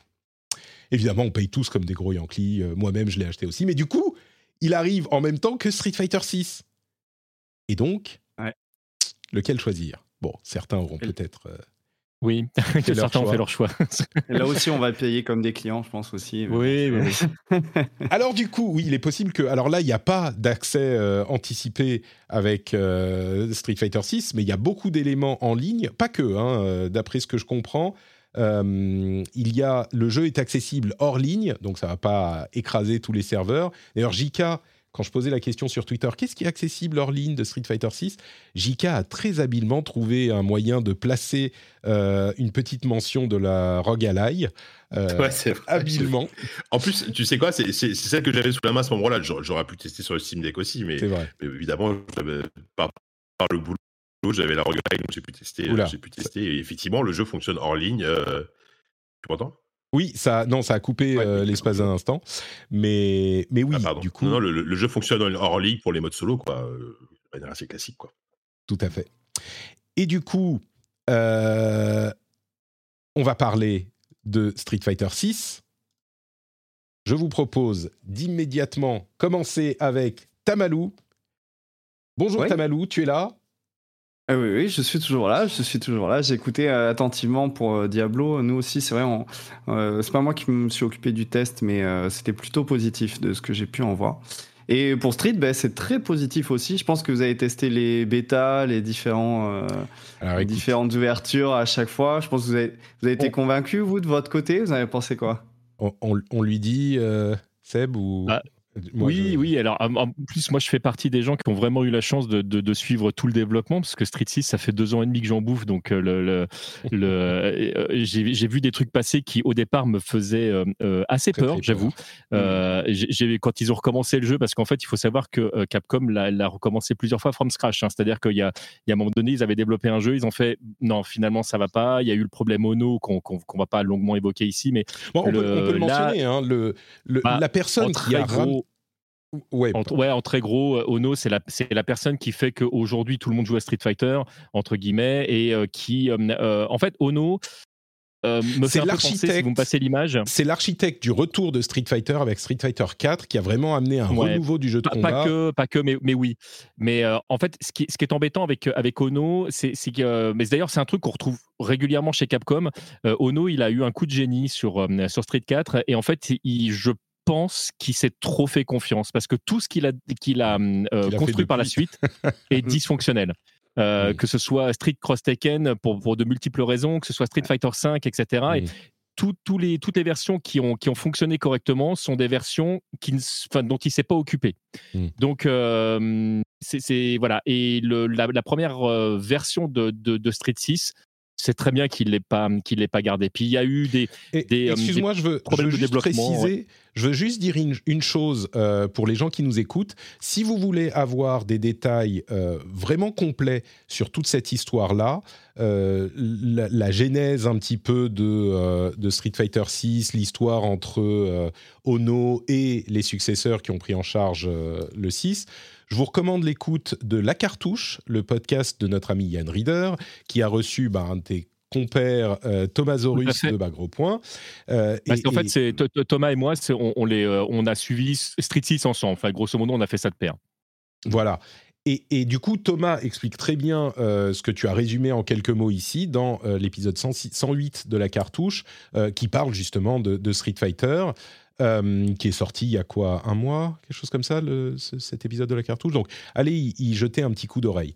Et, du coup, je te laisse continuer. Oui, Yono, euh, Yono, Ono, Yoshiori Ono Exit à la fin de Street Fighter V, parce que Capcom finit par se rendre compte que même si c'est un très bon communicant et qu'il a eu un éclair de génie, ou en tout cas la force de ramener Street Fighter avec le 4, bah depuis ça va pas trop fort. Exit Ono, Enter, Nakayama et. Euh, ah, ils étaient déjà là avant. Hein. C'est à eux qu'on doit en fait la dernière version de, Street Fighter V. Euh, et d'ailleurs, si le jeu est si bon là aujourd'hui, c'est assez grâce à eux. Alors, je dis aujourd'hui parce que il y a beaucoup de gens qui, ont pris Street Fighter V en grippe pour de très bonnes raisons d'ailleurs. Hein. Mais euh, franchement, si jamais vous rejetez vos doigts un petit peu de dessus, la dernière version est vraiment une très très bonne version de, Street. Je, je, c'est un jeu que j'ai besoin de défendre il a eu un lancement compliqué, mais il s'est bien rattrapé, je trouve aussi. Mm. Ouais. Et du coup, euh, il travaille sur Street 6 pendant de nombreuses années. Finalement, on commence à en entendre parler vraiment il y a une petite année, je crois, quelque chose comme ouais, ça. c'est ça, ouais. Avec les ambitions du jeu qui sont euh, stratosphériques, euh, qui sont peu, sans doute, c'est sans doute le jeu de combat le plus ambitieux qu'on ait vu depuis le début du jeu de combat, parce que ce qu'il veut mm. faire, c'est il faut rappeler aussi que euh, on fait beaucoup d'introductions, mais c'est important de mettre en bien, de bien expliquer la genèse du jeu. Capcom, euh, depuis, on va dire, 7-8 euh, ans, il ne rate rien. Alors, je schématise un petit peu, il y a évidemment des trucs qui marchent pas bien, mais mm. depuis Monster Hunter World, ils ont plus que le vent en poupe. tout ce qu'ils font, c'est parfaitement réussi. Il y a eu une période où euh, ils ont arrêté les conneries, ils ont arrêté d'externaliser le développement, ils se sont dit, bon, on va faire les choses bien, on va les faire en interne et avec sérieux. Et à partir de là, ils ont misé sur leur licence forte. Euh, on a eu, j'imagine que ça, on peut le retracer à peu près à peut-être euh, Resident Evil 7, quelque chose comme ça. Mais en tout cas, Monster Hunter, ça marche super bien. Resident Evil, ils sortent que des bangers, même quand c'est des remakes, ils ont à eux seuls euh, réussi à faire en sorte que les gens ne, ne, roulent pas les yeux, même les plus, euh, les plus euh, bobos, critiques, critiques ne roulent pas des yeux quand on parle de remake. et ce qu'ils veulent faire, c'est amener Street Fighter à, à tout. Alors, c'est pas tous les joueurs du monde qui vont jouer à Street Fighter, mais à tous ceux qui pourraient être intéressés par les jeux de combat, et eh ben ils veulent faire en sorte que le jeu leur soit accessible et qu'ils s'amusent et qu'ils puissent rentrer dans le plaisir du jeu de combat que, connaissent euh, les, fans de longue date. Mais c'est ça, en fait, c'est vraiment, on sent que Street Fighter 6, il a été euh, conçu vis-à-vis de l'accessibilité. Bon, on le sait, hein, pour les jeux de combat 2D, euh, pour les vieux de la vieille, un peu, voilà, on, ça a été très complexe à un moment donné parce que ça devenait de plus en plus technique les jeux de combat 2D avec des perles euh, dans lesquelles euh, justement les, techniciens vont euh, vont vraiment s'épanouir. Mais ça a délaissé toute une partie du public qui était un peu plus casu qui peut-être s'est tourné aussi vers des expériences comme les Smash qui ont un peu émergé aussi de cette idée hein, de créer une autre façon de jouer pour tout le monde. Et c'est vrai que je trouve que Street Fighter 6 il fait vraiment bien les choses et il essaie d'attirer les gens euh, moi, pour vous présenter euh, un peu, je pense que c'est important quand on parle de jeux de combat de présenter euh, quel type de joueur on est. moi, j'ai commencé sur Street 2, j'ai adoré Marvel vs Capcom, les Capcom SNK quand j'étais plus jeune, etc. J'étais vraiment un gros joueur. Après, je jouais beaucoup, mais j'avais pas les techniques, on va dire. Après, je me suis beaucoup mis sur Smash, j'ai étudié, et on va dire que je suis plus un bon observateur qu'un bon joueur. Enfin, je me fais, là, je, on jouait à deux sur à Street, je me faisais dérouiller, mais c'est pas grave. Enfin, pense qu'on peut aussi avoir un regard où on va bien comprendre le jeu, comment il fonctionne, etc. Je regarde beaucoup de compétitifs, donc voilà. Mais du coup, de mon côté, euh, je trouve que euh, là où Street 5 à son lancement justement était, enfin, un peu aride dans sa manière. Il n'était même pas euh, fini en fait. Voilà, mm. c'est d'attirer les joueurs. C'était vraiment bon. De toute façon, c'est Street Fighter, donc vous allez l'acheter vu que vous avez aimé le 4. Mm. Je, rappelle qu'ils ont quand même sorti un jeu où il y avait même pas de mode arcade. Un Street Fighter sans mode arcade, c'est un truc de malade. Et, Street 6, ben là, il arrive. Alors déjà, au niveau de l'accessibilité, on en a parlé, mais il propose deux types de maniabilité. Une qui est plus moderne pour les nouveaux venus, où ils pourront faire des auto-combos, c'est que sur euh, quatre, euh, quatre touches pour, euh, pour attaquer, et une plus classique pour, pour les autres. Bon, honnêtement, celle qui est moderne, c'est pas celle qu'on va prendre si on veut progresser, mais si on veut jouer avec... Bah, moi, je trouve, pour commencer, mais après, pour vraiment progresser, je trouve... Hmm c'est voilà, plus aller vers la classique parce que tu as plus de variations, de nuances dedans. Mais en tout cas, pour, euh, je sais pas, si tu as ton petit frère, si tu as, euh, si as un membre de la famille qui veut juste essayer de faire des coups, je trouve que c'est hyper intéressant par, par rapport à ça. c'est un débat qu'on pourra avoir pendant longtemps et qui, à mon avis, ne sera résolu qu'après euh, quelques mois, un an de, compétition. Mais, mais, je crois qu'il ne faut pas sous-estimer le mode moderne. Euh, il a des avantages et, et dans la communauté, les, les pros euh, se demandent même si, sur certains personnages en particulier, il n'est pas avantageux hmm. d'utiliser le mode moderne plutôt que le mode classique. On n'a pas vraiment la réponse, mais en tout cas, l'intention euh, de Capcom semble être de le rendre aussi légitime et aussi efficace que le mode euh, classique. Pour bien expliquer, le mode classique, c'est le mode de contrôle où on fait les quarts de tour, Shoryuken, etc. avec la manette. Le mode moderne, c'est un mode à la, smash, à la Smash. Euh, où on appuie sur un bouton pour faire un ou deux boutons pour faire des coups spéciaux sans faire des manipulations complexes. Donc ça fait partie des euh, efforts qu'a fait Capcom pour rendre le jeu plus accessible mais il y a beaucoup d'autres efforts encore, beaucoup d'autres fonctionnalités, beaucoup d'autres. Je, je, précise un truc dans ce que dans ce que tu viens de dire pour que ce soit très clair pour tout le monde. Euh, c'est pas il y a un mode compliqué et un mode facile parce que euh, dans, dans, le mode euh, dit moderne, tu n'accèdes pas à tous les coups. C'est-à-dire que le, c'est, ce que disait Tamalou juste avant. Il n'y a, a, plus coup faible, coup moyen, coup fort, pied-point. En fait, c'est une déclinaison de, de coups qui est caractère spécifique euh, qui va mmh. faire que ton personnage réagit en fonction euh, de, de, bah, de ce qu'il est censé faire au mieux euh, pour te donner la, la, bibliothèque de coups la plus logique. Effectivement, si tu fais par, par, exemple le classique Ryu, si tu fais avancer un coup, il va le coup spécial, il va te sortir un Hadoken. Tu recules, ça va être un Tatsu. Tu te baisses, ça va être mmh. un Shoryuken. Et tu donc ah. c'est c'est pas qu'il y a un coup qui est neutre. C'est plus simple effectivement, mais tu n'accèdes pas à toutes les petites subtilités de gameplay que tu peux avoir quand tu joues en mode classique. Et il y a en plus de ça une pénalité de dégâts de 20% si tu utilises euh, ces coups euh, faits automatiquement, enfin faits avec un bouton. Mais en contrepartie, on a eu un grand débat sur le Discord à ce propos. En contrepartie, bah, tu rates jamais tes coups. Donc quand tu progresses hmm. et que tu commences à apprendre vraiment stratégiquement à quel moment il faut utiliser quoi, comment te placer, parce qu'il y a une profondeur de gameplay qui est incroyable vraiment dans le jeu, beaucoup plus, à mon sens, euh, ou en tout cas peut-être beaucoup plus accessible que dans les jeux précédents, euh, et ben tu peux exécuter ce que tu veux faire euh, aussi bien que les gens qui sont au plus haut niveau. C'est-à-dire que quand tu veux faire ton show du Ken, ben, tu le rateras jamais.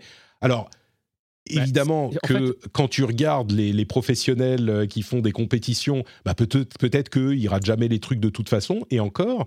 Euh, mais si tu prends les gens normaux, bah ça offre quand même des avantages euh, substantiels. Mais après, tu, tu pourras moins varier tes tout à, fait, les choses comme ça. Et c'est pour ça que je dis, on ne saura, on ne saura si le mode moderne est vraiment, on va dire, comment dire, avantagé ou désavantagé par rapport au mode classique que dans quelques temps, que dans quelques mois, quelques, quelques années. Oui, bien sûr. Mais moi, je suis assez euh, convaincu que on va voir des gens jouer au plus haut niveau avec le mode moderne, même si on n'a pas accès à toutes les options de coup et tous les trucs comme ça. Pardon. Pour, aller dans ton sens, en fait, je, rappelle déjà une chose, c'est que euh, euh, très, très longtemps, on nous a dit si tu veux faire de la compétition, tu peux pas jouer à la manette jusqu'à temps que Luffy gagne, gagne le championnat du monde.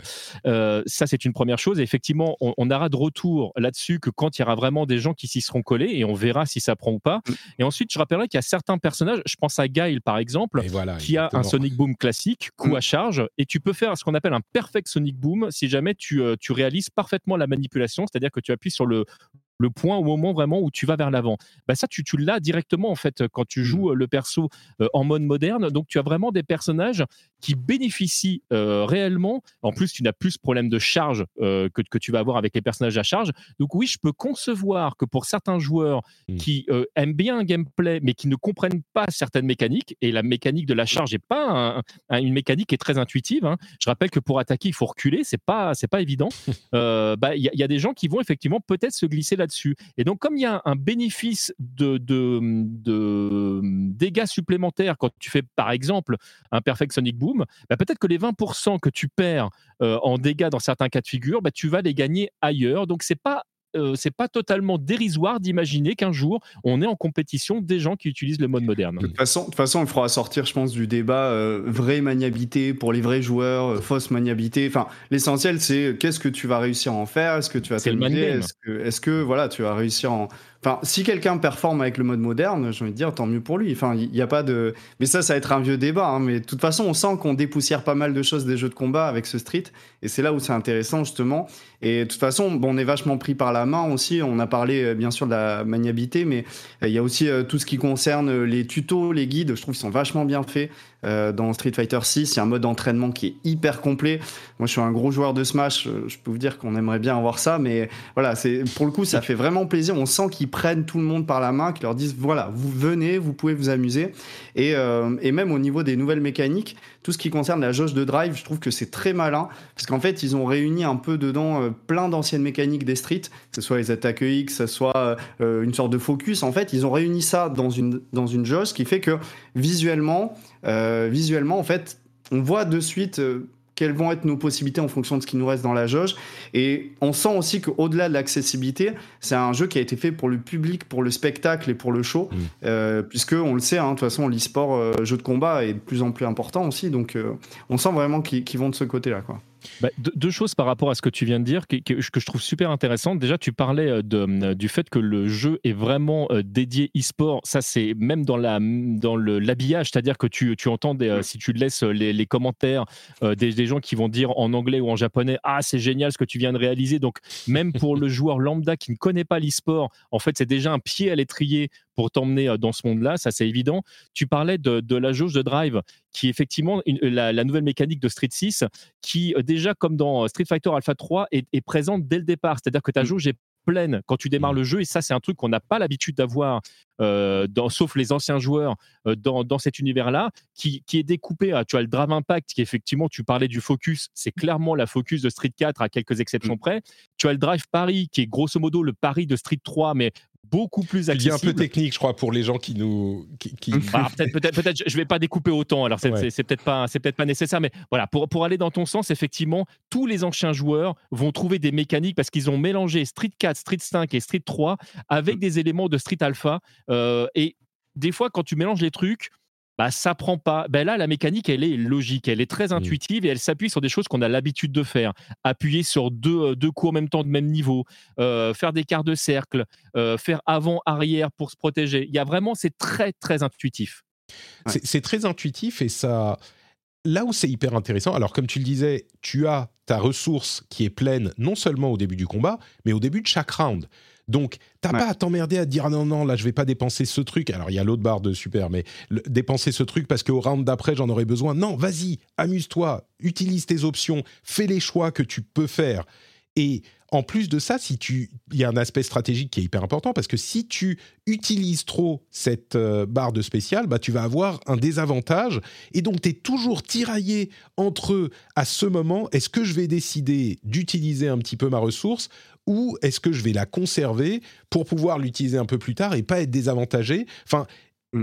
tout s'emboîte absolument parfaitement. Même la, le coup principal du jeu, qui est le drive impact. Alors, je te reproche de, trop en mentionner, mais c'est le coup où euh, ça envoie plein de, d'éclaboussures de, de, couleurs un petit peu partout. Ah, c'est Splatoon, là. C'est exactement, c'est le coup Splatoon. Et ben le coup Splatoon, non seulement il est visuellement hyper cool, mais en plus mm. il est hyper efficace dans le jeu, à bas niveau, parce que euh, les caractéristiques font que tu peux l'utiliser euh, tout le temps. Et même à haut niveau, ça continue à être stratégiquement important de savoir l'utiliser.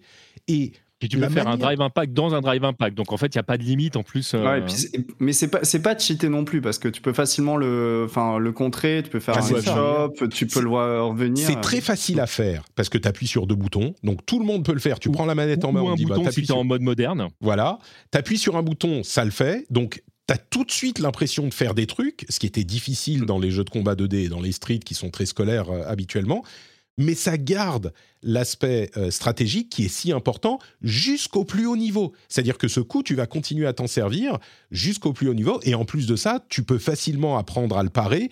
Donc c'est pas l'exécution qui devient un problème, même dans euh, ces aspects-là, c'est vraiment les choix stratégiques que tu vas faire en tant que joueur et dans le combat. J'ai bon, je vais laisser parler Tamalou, mais Non, mais, juste, je, rajouterai un, truc, je, te donne la parole tout de suite. Tu parlais tout à l'heure de, de, la jauge de, drive, et tu en parlais un, un, instant. Il faut rappeler aussi que euh, le, c'est une mécanique universelle, donc tous les personnages en profitent. Mais tu as des personnages euh, qui vont vraiment puiser beaucoup dans cette barre pour devenir efficaces dont des personnages standards. Je pense à, Marissa, Luc, Ryu. Si jamais tu veux les jouer correctement, il va falloir que tu puisses régulièrement dedans. Donc tu as cette, euh, cette euh, dichotomie entre effectivement, ok, euh, là j'ai fait un coup en les anciens coups EX, donc ce qu'on appelle les overdrive. je vais peut-être me calmer là-dessus maintenant parce qu'il me reste plus qu'une ou deux barres. donc il va falloir que tu joues défensif. Donc la, même la gestion de ton personnage va dépendre aussi de cette mécanique du drive. Mmh. Oui, puis tu parlais de stratégie. Je trouve que, encore plus que dans les autres streets, je trouve qu'il y a un côté hyper stratégique euh, au niveau du placement sur le terrain. Euh, là, dans ce street, quand, typiquement, quand tu accules ton adversaire, il va vraiment passer un mauvais moment. S'il est dans un coin, justement, avec cette mécanique qui fait, on fait facilement rebondir euh, contre le bord du terrain. Et donc, c'est assez compliqué mmh. de s'en sortir. Et juste, je voulais encore euh, moi, ce que je trouve vraiment cool avec ce street aussi, on parlait d'accessibilité, et en fait, je trouve elle se manifeste bien avec le, mode solo. Euh, si vous voulez, on peut en parler un petit bah, peu. Hein, mais, euh, C'est beaucoup de ça que, que j'aimerais que tu nous parles, parce qu'on a testé la bêta, on a, on a beaucoup joué au jeu dans les modes classiques de Street Fighter, mais il y a toute une autre partie du jeu qui est l'aspect RPG, quoi, où on crée son perso, on va aller voir les, les, les, les maîtres pour apprendre leur technique.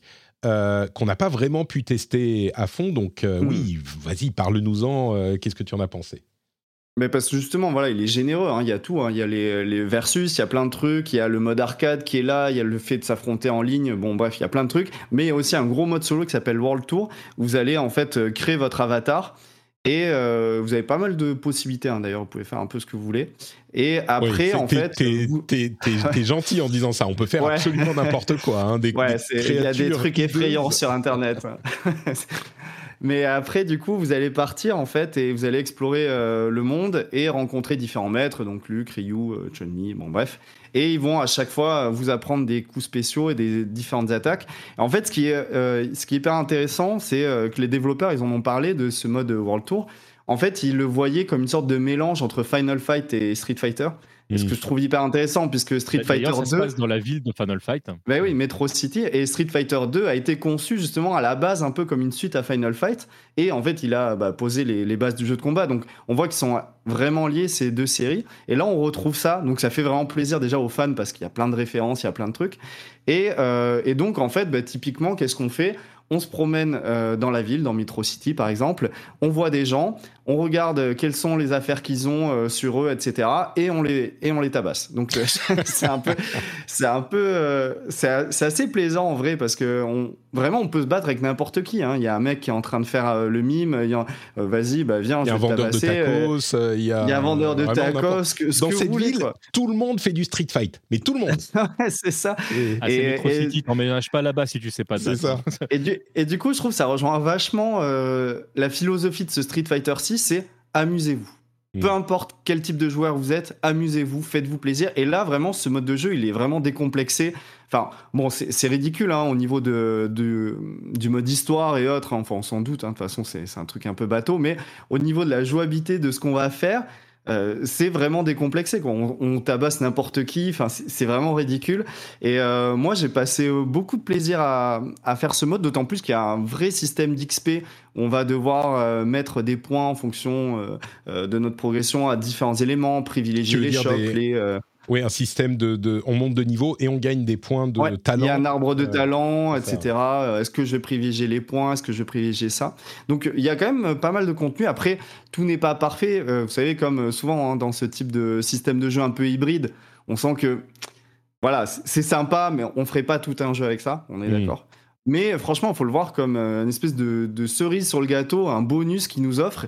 Et franchement, c'est incroyable qu'il nous ait offert ça sans en dire trop, parce que, parce que moi, je, me suis engagé à, ne pas trop en divulguer, en divulguer, mais il faut savoir que Capcom met beaucoup d'espoir quand même sur cet aspect-là et que c'est un, si jamais ça fonctionne, cette partie du jeu va évoluer euh, dans le temps, mais je veux mmh. dire même au, sein de Street 6, c'est-à-dire que mmh. euh, au cours de la saison 2, saison 3, si jamais en fait les, les, les retours sont bons, il y a des choses qui devraient arriver dans le jeu qui, je pense, devraient plaire aux joueurs. Mais après, il faut que ça prenne et ça coûte extrêmement cher à Ah ouais. Capcom. Mm. C'est euh, c'est euh, c'est vraiment un investissement derrière. Et euh, on, je sais que certains joueurs regrettent euh, qu'il y ait, par exemple, moins de personnages par saison que dans, dans Street 5. C'est juste qu'en fait, ils ont puisé euh, dans l'argent de conception des personnages pour cet aspect-là Ouais. du jeu. Donc, si ça ne prend pas, ils laisseront tomber et le jeu restera en l'état et ils vont continuer à faire évoluer euh, le, le roster du, euh, du jeu.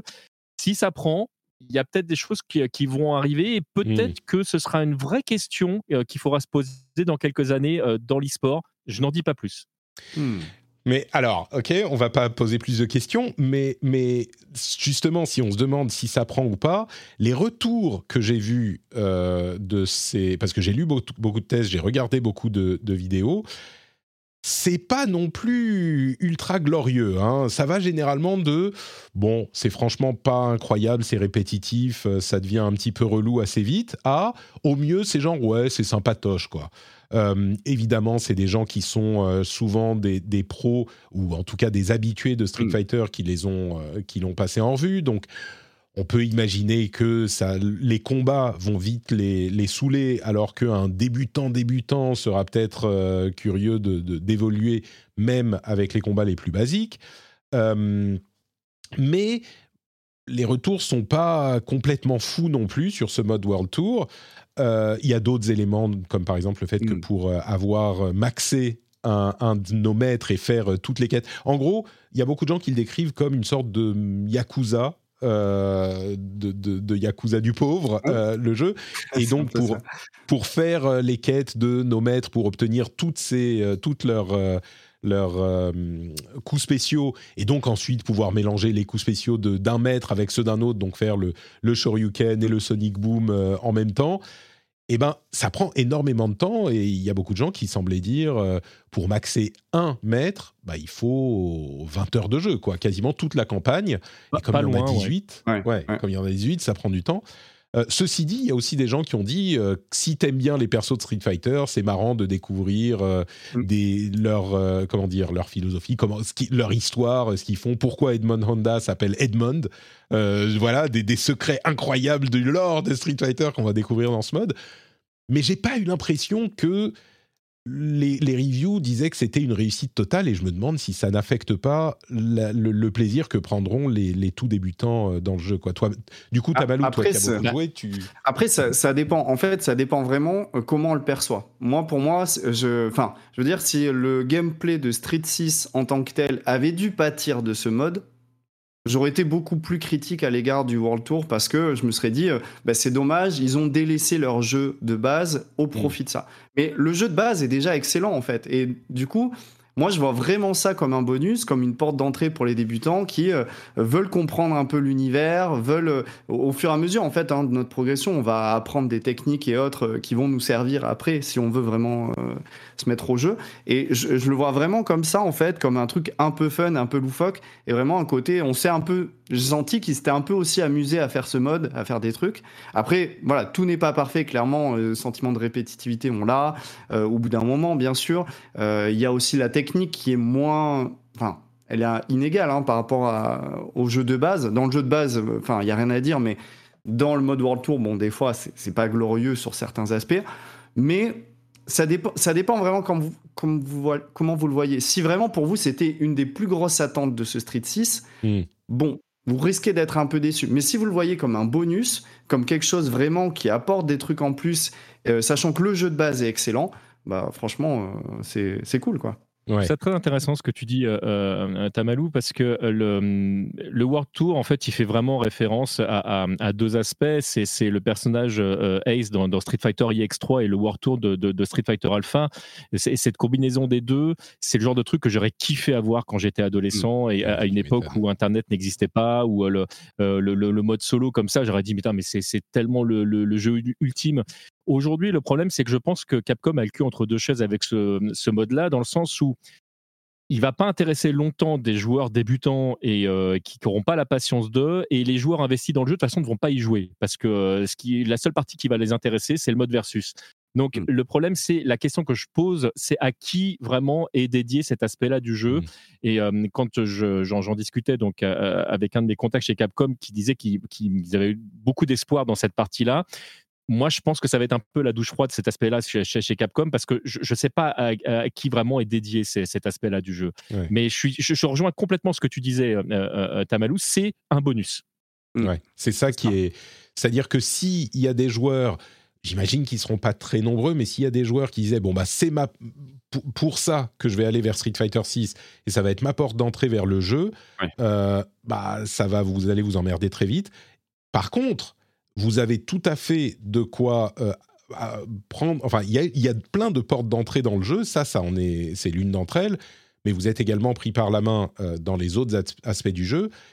Et, donc, je me demande si ça va pas tout de même pouvoir plaire. Alors, comme on disait tout à l'heure, je pense que quelqu'un qui en a jamais rien, eu rien à foutre des jeux de combat, bah, il va pas forcément jouer euh, tout à coup à Street Fighter 6. Quelqu'un qui a par le Pourquoi passé. Pas? C'est-à-dire qu'il y, a une telle aura aujourd'hui dans, dans, Street 6, il y a tellement une bonne presse que c'est pas impossible que ça donne envie à, des, à des gens de mettre les doigts dessus. Hein. Mmh, il y a pas mal de gens qui s'intéressent aux histoires euh, compétitives aussi autour des jeux de combat, donc euh, je pense il y, a un truc euh, que vous dites chez Bagro Point qui a un petit peu changé ma manière de voir les choses. Euh, c'est que vous vous insurgez contre l'idée que les jeux de combat sont difficiles. Et, j'avoue que moi, j'avais un petit peu adopté cette euh, vision qui, est, qui, est, une sorte de. Comment dire Tout le monde sait que les jeux de combat, c'est difficile, qu'on ne peut pas rentrer dedans, machin. Mm. Et ce que vous dites souvent, c'est que c'est pas vrai. Les jeux de combat, c'est pas difficile. Enfin, c'est pas plus difficile qu'un FPS. C'est pas plus difficil qu'un MOBA. C'est pas plus difficile qu'un euh, qu'un Zelda. Oui, bien sûr. Et, et... en fait, ce qu'il y a sur, cet aspect-là, c'est que le, euh, oui, effectivement, je ne peux pas dire que, le, le, maîtriser un jeu de combat ce soit accessible. Non, évidemment, ça ne l'est pas. Mais commencer un jeu de combat, c'est accessible à tout le monde. Euh, c'est-à-dire que le, billet d'entrée de certains jeux va être plus ou moins cher. C'est-à-dire que tu as des jeux qui, euh, qui euh, au départ, peuvent être un peu frustrants. Je pense à des jeux comme Virtua Fighter où, où ah tous les coups de base sont relativement simples. Mais, mais pour progresser, en fait, ça va vraiment devenir, enfin, ça va être un investissement très important. Un Street Fighter Sur Strike, effectivement, c'est un jeu qui va vous demander du temps si jamais vous avez envie de vraiment de prendre plaisir. Mais des jeux comme Street Fighter 4, Street Fighter 5, Street Fighter 6, c'est des jeux qui sont ultra accessibles comme beaucoup de jeux de combat euh, pour de vrai. Tout à l'heure, euh, euh, Tamalou euh, parlait de, Smash. Longtemps, la communauté des, joueurs de jeux de combat considérait que Smash n'était pas un jeu de combat, ce que, à mon sens, en fait, est débile. c'est une forme de jeu de combat comme, comme, comme, comme, une autre, et avec un gameplay qui lui est propre. Et, et oui, c'est une porte d'entrée, en fait, dans, dans, le domaine du jeu de combat. et puis, ce qu'on dit chez Bagro Point, et je, pense est vrai, c'est-à-dire que vous n'êtes pas tous le fi. Il hein. ne faut pas croire que tout d'un coup, vous regardez les noobs de haut en disant oui, mais moi, je suis, je suis le plus fort du monde de ma rue. Oui, peut-être de ta rue, il n'y a, pas de problème. Enfin, euh, dans, une échelle euh, de, de 0 à 100, déjà, si tu es à 40, c'est génial. Hein. C'est que tu as déjà un niveau qui n'est pas dégueulasse. Donc, euh, quand, l'échelle. surtout, en fait, ce qu'on a envie de dire chez Bagro Point, c'est faites-vous plaisir. Quand l'échelle, c'est le monde entier, surtout, évidemment, que tu vas être tout en bas.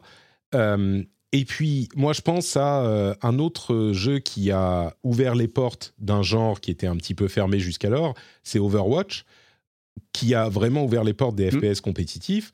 Et les gens qui jouent à Overwatch, moi inclus, euh, bah, je suis, euh, je sais pas, silver, gold, euh, je suis pas le meilleur du monde du tout. Et pourtant, je m'amuse, je maîtrise un petit peu les trucs.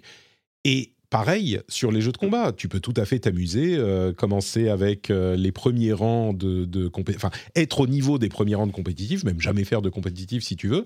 Et je dirais, tu comparais à Street Fighter 4 et 5, euh, ce qui est clair avec le 6, c'est qu'il est beaucoup plus accessible que tous ces jeux-là par le système de contrôle moderne, d'une part bien sûr, mais pas que par ça. La, conception du jeu est euh, plus facile à appréhender à tous les points de vue, y compris les systèmes spécifiques au jeu, le système de drive dont on a beaucoup parlé là. Comme tu le disais, TFDJC, il est commun à tous les personnages, contrairement à, Street Fighter V, où oui, il y avait des systèmes communs, mais chacun faisait, chaque perso l'utilisait différemment, avait des, des, des, coups différents en les utilisant. Là, tu appuies sur gros point et gros pied avec un perso, ça fera exactement la même chose avec tous les autres. Quand le truc qui utilise la, la fameuse barre de drive là. Bah, ça facilite aussi euh, l'appréhension du jeu. Donc, e-, est-ce que, Tamalou, tu, tu as compris qu'on est plutôt, plutôt pro Street Fighter 6. Est-ce que bah c'est un jeu que tu recommanderais à des alors, on va poser deux questions. Des débutants qui ont jamais mis les mains sur un jeu de combat et des gens qui, comme Jika, qui, a fini par se réveiller là au bout de quelques minutes, euh, ont joué il y a bien longtemps, qui à mon avis sont le, vraiment le cœur de cible qu'ils essayent de convaincre euh, Capcom avec ce jeu, mais ont joué il y a longtemps à Street 2, à la grande époque, et se disent maintenant, oh, peut-être que j'y reviendrai bien. Donc les vrais débutants et les, Street 2 Hitos euh, qui, voudraient revenir, est-ce que tu leur recommanderais le jeu? Pour les vrais débutants, euh, comme on disait tout à l'heure, c'est vrai qu'il y a un retour en fait du jeu de combat, un retour en état de grâce en ce moment. On le voit, ça intéresse vraiment de plus en plus les joueurs. On a des grosses structures qui commencent à suivre aussi de plus en plus. Et, euh, et je pense que je pense que le, public est prêt à aller vers des jeux type Street Fighter, même s'ils sont pas connus. Et euh, et là, bon, cette année, on n'en a pas parlé, mais c'est une année incroyable. Hein. Il y a Mortal Kombat, il y a Tekken, voilà. Il y a ah, Tekken, on n'est pas sûr qu'il arrive en 2023, mais il est pas loin. Pas sûr, mais en tout cas, il approche. Enfin, c'est une année incroyable niveau jeu de combat. Hmm. Et, euh, et je trouve que vraiment Street Fighter, en fait, il a compris ce qu'était euh, le jeu de combat. Et je trouve qu'il revient vraiment, il revient vraiment à la base, à ce qu'est, à ce pourquoi Street Fighter 2 a autant marché et pourquoi aussi les jeux de combat à un moment donné ont autant attiré de gens, c'est parce que c'était juste le simple plaisir de s'échanger des coups. Et, mm. et, en fait, je trouve que vraiment il y a cet aspect retour aux sources. Bon, déjà on le voit avec euh, le thème de la street qui est, qui est présent partout, partout. Donc on voit ils se sont vraiment intéressés à, ce qu'ils avaient créé en fait. Et, et, je trouve que justement ce retour aux sources, eh bien euh, ça va attirer, je pense, des débutants parce que le jeu euh, le jeu ne se prend pas trop au sérieux et le jeu essaie de s'amuser et, de, euh, nous dit bah vas-y amuse-toi, fais ce que tu veux. À l'image des avatars, à l'image du World Tour, même si c'est imparfait, le, jeu décloisonne et enlève cet aspect un peu euh, inatteignable des jeux de combat en nous disant bah regardez, c'est un jeu de combat, certes, mais on peut s'amuser. Vous voulez faire un, match avec des taureaux qui vous foncent dessus? Bah allez-y, vous pouvez aussi. Enfin mm. voilà, c'est vraiment ça. Et il y a cet aspect euh, hyper casu, sachant que euh, on n'a pas trop parlé des personnages, mais il y en a 18 et les six nouveaux aussi. Euh, je trouve ils sont, ils s'intègrent bien. Ah, ah je trouve, le gameplay des, nouveaux, moi, me hype totalement. Il n'y a, pas de moment. Alors il y a des personnages qui me plaisent plus ou moins, mais il n'y a pas de moment où je me suis dit hmm, là non. Ouais, exactement. Tout est, tout est vraiment. Et, et aussi le fait que euh, tout soit un peu. Enfin, t'en parlais tout à l'heure, euh, le fait que tout soit commun au niveau des attaques et tout. Je trouve que ça facilite vraiment l'appréhension des différents personnages et on n'a pas peur de changer de perso. Là où avant, dans les anciens Street, par exemple, euh, ben, on jouait Ken, ben, on va jouer Ken en boucle parce que sinon on se prend des perfects parce qu'on comprend mm. rien aux autres persos. Donc il y a vraiment cet aspect où on attire. Donc pour moi, euh, ça va pas attirer tout le monde, hein. bien sûr. Quelqu'un qui s'intéresse pas aux jeux de combat n'ira pas, mais euh, on en parle de plus en plus, donc il y a moyen quand même, euh, vraiment. Pour un débutant, en tout cas, je trouve que c'est l'une des meilleures portes d'entrée de la série, avec le 2 pour moi, mais voilà. Après, bon. à vous de voir. Et justement, ben, pour, pour les anciens, pour les anciens, ben, déjà il y a Street Fighter 2 qui est dedans dans des bornes d'arcade, donc ça c'est parfait. je pense que ça va tourner ça. Je pense que dans le Battle Hub, la, borne d'arcade virtuelle ah va être différents jeux à différents moments. Moi, j'attendrai. Ouais, ben, euh, là, il y avait quoi? Il y avait Puzzle Gem Collection aussi. Donc, ils ne mettent pas que des jeux de combat, ils s'amusent aussi avec leur licence. Et ça, ça fait plaisir. Et, euh, et du coup, pour les anciens, ben, comme je disais, je trouve c'est vraiment un retour aux sources. C'est vraiment un retour à ce qui fait qu'on aime les jeux de combat à la base. C'est juste pouvoir se mettre des coups, euh, que ça soit assez stylé, de l'extérieur aussi, que ça pète un peu. Enfin, voilà. Et, ça, je trouve qu'on le retrouve avec Street Fighter 6, quoi.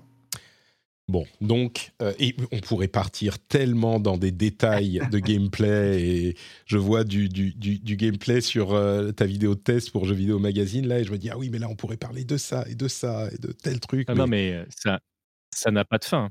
C'est Ça n'a pas de fin. Ouais. Ce qu'on peut retenir, je crois, au-delà des, des, recommandations pour les, pour les, les jeunes et pour les vieux, c'est que il y a vraiment, comme je le disais tout à l'heure, je ne sais plus si c'était on ou off air, mais il y a vraiment un truc qui se passe, en tout cas dans la communauté des jeux de combat avec ce Street Fighter 6, parce qu'il est alors, il n'est pas sorti, il est pas. On a eu que les bêtas, mais il y en a eu beaucoup quand même, et on a bien eu le temps de s'essayer au gameplay. Voilà, là, le jeu, il est fini, hein, clairement. Enfin, mm. la, dernière bêta qu'on avait, elle, était, euh, elle, est, elle était très proche de, ce que le jeu va être demain, quoi. Mais je veux dire, bon, ça peut toujours ensuite évoluer. Il peut se passer des trucs après la sortie, ah, on ne sait pas, mais le jeu va évoluer. Hein. Là, c'est le début de sa vie, euh, comme d'habitude. Hein. Il va y avoir la V2, la V3, la V4. mais, mais le jeu est vraiment à tous les niveaux euh, meilleur que tout ce qui est venu avant. Oh, alors peut-être pas, il y a des gens qui vont me dire non, mais sur cet aspect machin, mais dans l'ensemble, il est largement meilleur que tout ce qui est venu avant, stratégiquement, euh, pour l'accessibilité, pour le. Et donc il y a un truc qui est en train de se passer et mais je pense je peux que... dire pourquoi hein, ça là-dessus. Hein. Là où ouais. Il a compris quel était son héritage et il a su l'intégrer. Ouais. Moi, je trouve vraiment. Bah, alors déjà, déjà, bravo parce que c'est exactement ce que j'allais dire. Donc je suis, je suis entièrement d'accord avec toi. Déjà, c'est il a, il a pris son héritage et il l'a mis en lumière. Tu vois, le, le problème d'un jeu comme comme Street 4, c'est que le, le, le, gameplay de base est très accessible, mais vraiment très accessible. Le, buffer, en fait, le buffer, c'est c'est la partie où la, la, la console va garder en mémoire certaines de tes manipulations. Il est très voire trop généreux. Si par exemple tu prends tu, dans la première version de Street 4, tu sautais, tu prenais Ken et tu faisais diagonale avant euh, et tu spammais euh, le point fort, Ken te faisait un gros point, un bas gros point, un shoryuken et tu avais juste spammé comme un malade le même bouton. Et euh, mais par contre, comprendre la mécanique du focus et, la, et pouvoir la canceller, faire des trucs, mais c'est abyssal à quel point c'est difficile. Street Fighter V avait pris le problème à l'inverse, c'est-à-dire que le jeu de base est ultra accessible. La problématique, en fait, c'est le jeu à haut niveau. Le jeu est chiant. C'est-à-dire qu'en fait, tu as une manière optimale de jouer, et si tu déroges de, cette manière optimale de jouer ton personnage, tu es à peu près sûr de perdre.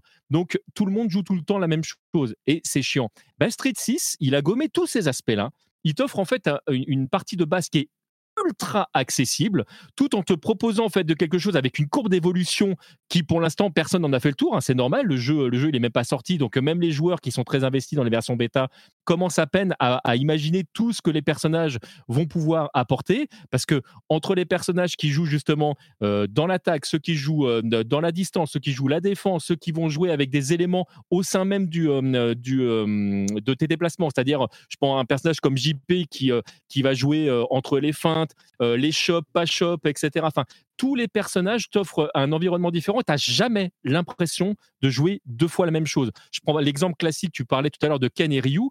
Ken et Ryu, c'est pas du tout, du tout, du tout le même personnage. Si jamais vous essayez de jouer Ken comme vous allez jouer Ryu, vous allez vraiment vous embêter, hein, parce que ça, le, les personnages n'ont même dans leur gameplay de base rien à voir, que ce soit même dans leur boule de feu. Donc c'est vraiment, cet aspect-là, il est ultra réussi. Et pour moi, hein, ça c'est très personnel, mais Street Fighter 6 c'est mon street préféré depuis Street 3.3. C'est vous dire, parce que moi Street 3.3 c'est vraiment euh, pour moi le Graal. Donc euh...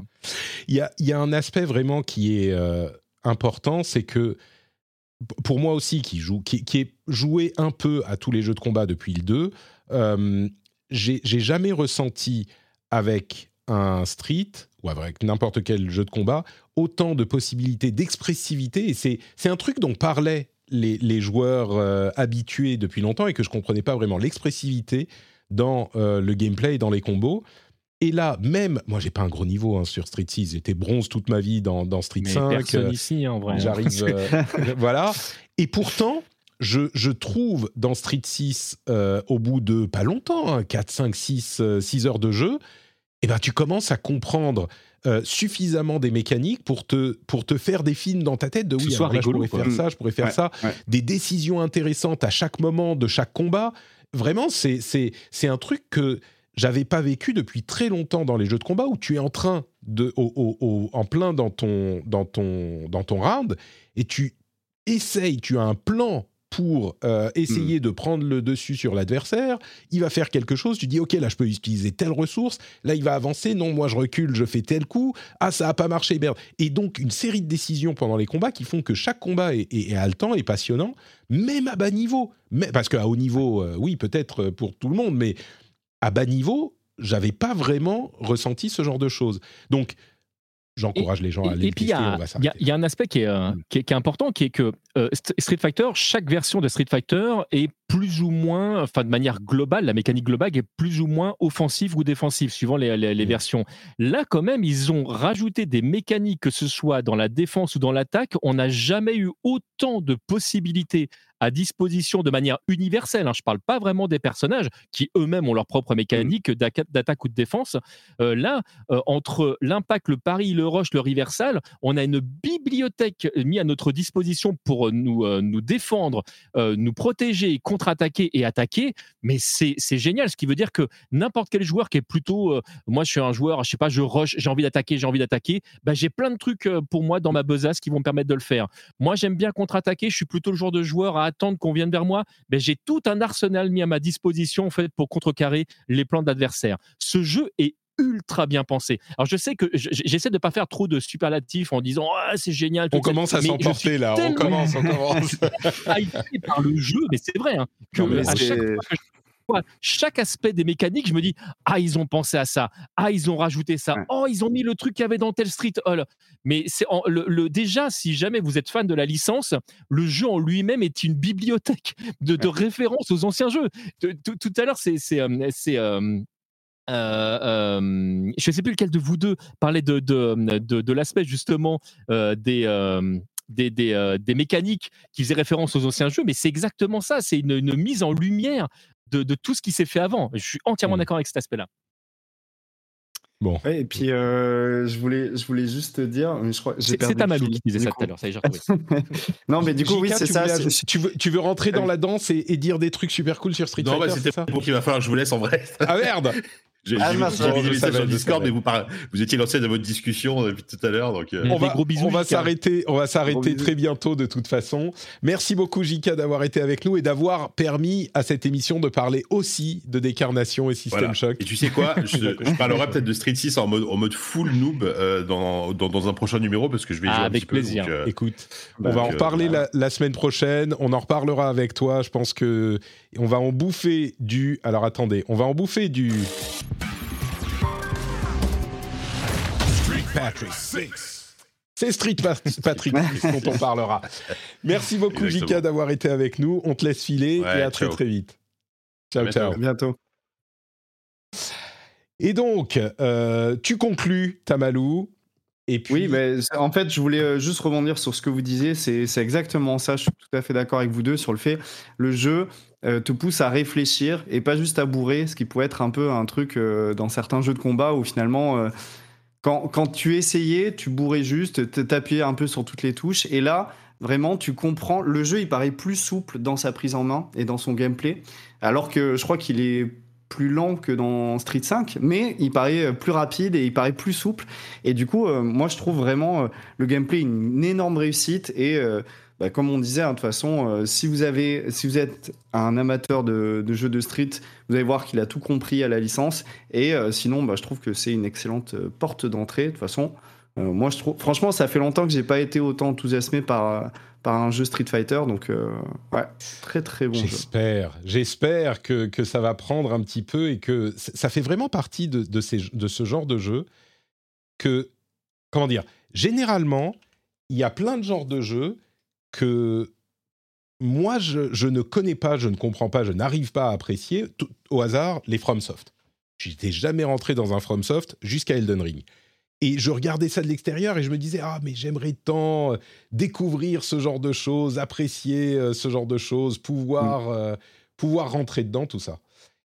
Parce que les gens prennent énormément de plaisir, les gens prennent énormément de oula, pardon, les gens prennent énormément de plaisir à, jouer à ces jeux-là, et je voulais connaître ce genre de, ce, plaisir aussi. Il y a ça, il y a les MOBA, enfin il y a, y a plein de genres de jeux. Là, je suis dans la situation inverse où je prends un plaisir fou à jouer à ce genre de jeu depuis longtemps, et j'aimerais que les gens qui ne connaissent pas ce plaisir-là puissent le découvrir. Et je me dis que Street Fighter 6, c'est sans doute l'occasion euh, d'au moins de toucher du doigt. Tu vois, t'es pas obligé de jouer à Street 6 euh, jusqu'à la fin des temps, quoi. Mais jouer quelques heures de temps en temps avec des potes, c'est l'occasion. Donc, euh, j'espère que ça va prendre. Pour moi, son ah bah, vrai ennemi, c'est le fait qu'ils soient entre Zelda et FF16. Ah c'est son, pour moi, c'est son principe. Et Diablo 4. Et Diablo. Non, mais là, c'est vrai que c'est que des jeux chronophages. Ah non, et puis c'est les jeux. Tu vois, les gens qui sont dans la situation dans laquelle je parle, euh, tu leur donnes le choix entre Street 6 et Diablo 4, ils vont passer la nuit sur Diablo 4. Enfin, il y a mm. les, auditeurs de cette émission, par exemple, on les saoule avec Street 6 depuis tout à l'heure, euh, ils sont déjà en train de, compter les minutes jusqu'à la sortie de, Diablo. Donc, euh, mais bon, on y arrivera peut-être un jour. En tout cas, euh, il y a un truc à Street pour lui que n'ont pas forcément les autres jeux, c'est que euh, tu réunis des potes euh, autour de, de, quelques cacahuètes et de boissons, pour peu que vous soyez pas allergique aux cacahuètes, et vous passez une super soirée, parce que c'est vraiment le... Alors je dis pas qu'on peut pas passer une super soirée devant Zelda pendant qu'il y en a un qui, qui, tient la manette et les autres qui disent tiens regarde t'as une noix de Korogu là-bas, c'est tout à fait possible, mais le délire est pas le même. Là vraiment. mais aujourd'hui, de nos jours, à nos âges, qui se réunit avec des potes autour de cacahuètes. Alors, mais même en ligne, nous, on fait, même, mais même en ligne, même en ligne, en vrai, il est super cool hein, avec le mmh, rollback netcode. Il y a aucun lag. Enfin. Euh, moi, je suis un joueur de Smash, donc je sais de quoi je parle quand je parle de lag en ligne. Et, et là, franchement, euh, franchement, mais là, c'est parfait, quoi. Et même ah, juste le, il est solide. Hein. Il juste le fait d'aller sur les bornes d'arcade pour affronter des mecs, moi, je me suis éclaté à juste me promener ah avec mon avatar, aller sur les bornes d'arcade, à défier tel, tel autre. Enfin, je trouve il y a vraiment ce plaisir au centre de l'expérience, quoi.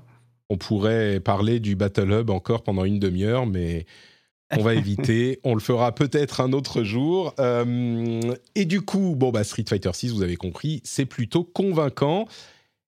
Et c'est tout pour les jeux auxquels on a joué ces derniers temps. Et on a quelques news, allez, rapides, euh, qu'on va couvrir avant de se dire au revoir. Euh, d'abord, Bungie, en fait, leur marathon, c'est pas un remake de marathon l'ancien, qui a été annoncé la semaine dernière dans le PlayStation euh, State of Play. C'est un nouveau jeu, et ça j'avais pas compris, c'est un extraction shooter compétitif, machin. Donc c'est un nouveau jeu, vrai nouveau jeu. Euh, il y a eu toute une série d'annonces Warhammer 40 000 euh, avec un, jeu de course Warhammer, un, un, nouveau FPS Warhammer, enfin un TPS pardon Warhammer qui s'appelle Space Marine 2. je pense Warhammer, je pense tout de suite jeu de course. Hein. Je pense que ah complètement. c'est ça. Ça s'appelle Speed Freaks. C'est un genre Twisted Metal. Il y a un RTS, il y a un CRPG. Enfin, Warhammer, ils y vont à fond. Ça aussi, c'est un truc que je connais pas bien. Et, un jour, je tomberai dans Warhammer et je pense que je n'en ressortirai Je te conseille pas, hein, parce que là, dans, la, dans, le côté chronophage aussi, pareil. Euh. Bah, clairement, ils sortent 4 euh, jeux par an, donc euh, forcément, en plus des figurines et des, tout ça. quoi d'autre, quoi d'autre? Bon, No Man's Sky, il y aura peut-être un truc chez Apple. Silent Hill Ascension, qui vient de, de, de, voir son trailer euh, publié. C'est bizarre ce projet, hein, Silent Hill Ascension. c'est Mais qui, qui, qui, me laisse curieux quand même. Je suis curieux. C'est une série qui sera influencée par mm. les personnes qui vont la regarder avec des choix, des trucs. On ne sait pas exactement comment, mais euh, bon, ça a l'air pas trop mal foutu. Enfin, une série, un, un ça a des, un look de jeu, mais ça va être une série qui va être diffusée sur, une, sur le site web et sur. Enfin bon, c'est un petit peu, un petit peu bizarre. C'est Apple TV, non, de toute façon? Euh, Alors, écoute, il y a. Non, ça sera diffusé sur le site de euh, connerie. du développeur. Non, c'est pas. Alors, il y a eu, il y a des, des, des, des un film qui est en cours de, de développement, mais là, c'est vraiment un jeu qui est plus proche d'un truc qui sera, qui sera directement sur, le, sur la plateforme de l'éditeur. C'est ça, exactement. Et d'autres euh, d'autres devices aussi. Euh, mais c'est un petit peu flou encore. Enfin, en tout cas, le, le, trailer. Bah, écoute, on va suivre. Hein. Ascension. Euh, et quoi d'autre? Euh, Tac, tac, tac. Overwatch 2, il y a la Pride, le premier event Pride d'Overwatch 2. Cinq personnages LGBTQ dans Overwatch, on le sait maintenant. c'est marrant parce que ils ont, quand ils ont commencé, ça faisait, ça faisait, comment dire, on était dans une période où ces choses-là provoquaient l'ire de certaines de certaines parties de la communauté. Aujourd'hui, on les entend hein. beaucoup moins. Oui, bien sûr, bien sûr. Si on va les chercher, on va les trouver. Mais on, on les entend moins, quoi, je trouve. Euh, je, euh, quand je vois que euh, tout d'un coup dans un jeu ils disent tiens notre personnage principal ce sera ce sera une femme et là tout d'un coup dit mais non historiquement ça a toujours été un homme vous êtes en train de casser notre culture. C'est franchement des, fois je me dis que la virilité de certaines personnes est quand même vraiment fragile, hein. on est d'accord mais, mais ce que je dis rien que le fait de jouer un personnage féminin te traumatise j'imagine même pas ta vie quoi. Mais c'est des trucs qu'on n'entend plus franchement aujourd'hui, ce genre de choses. Moi, je trouve que c'est 2022 ce message, hein, donc euh, c'est pas si vieux ça. C'est-à-dire qu'on va les trouver si tu vas dans les bas-fonds de Reddit ou sur Twitter. Oui, évidemment, tu vas les trouver. mais je veux dire, ah, mais ça dominait la conversation euh, à, une certaine époque et, plus vraiment aujourd'hui, je trouve. Ça se calme, c'est vrai, mm. tout doucement.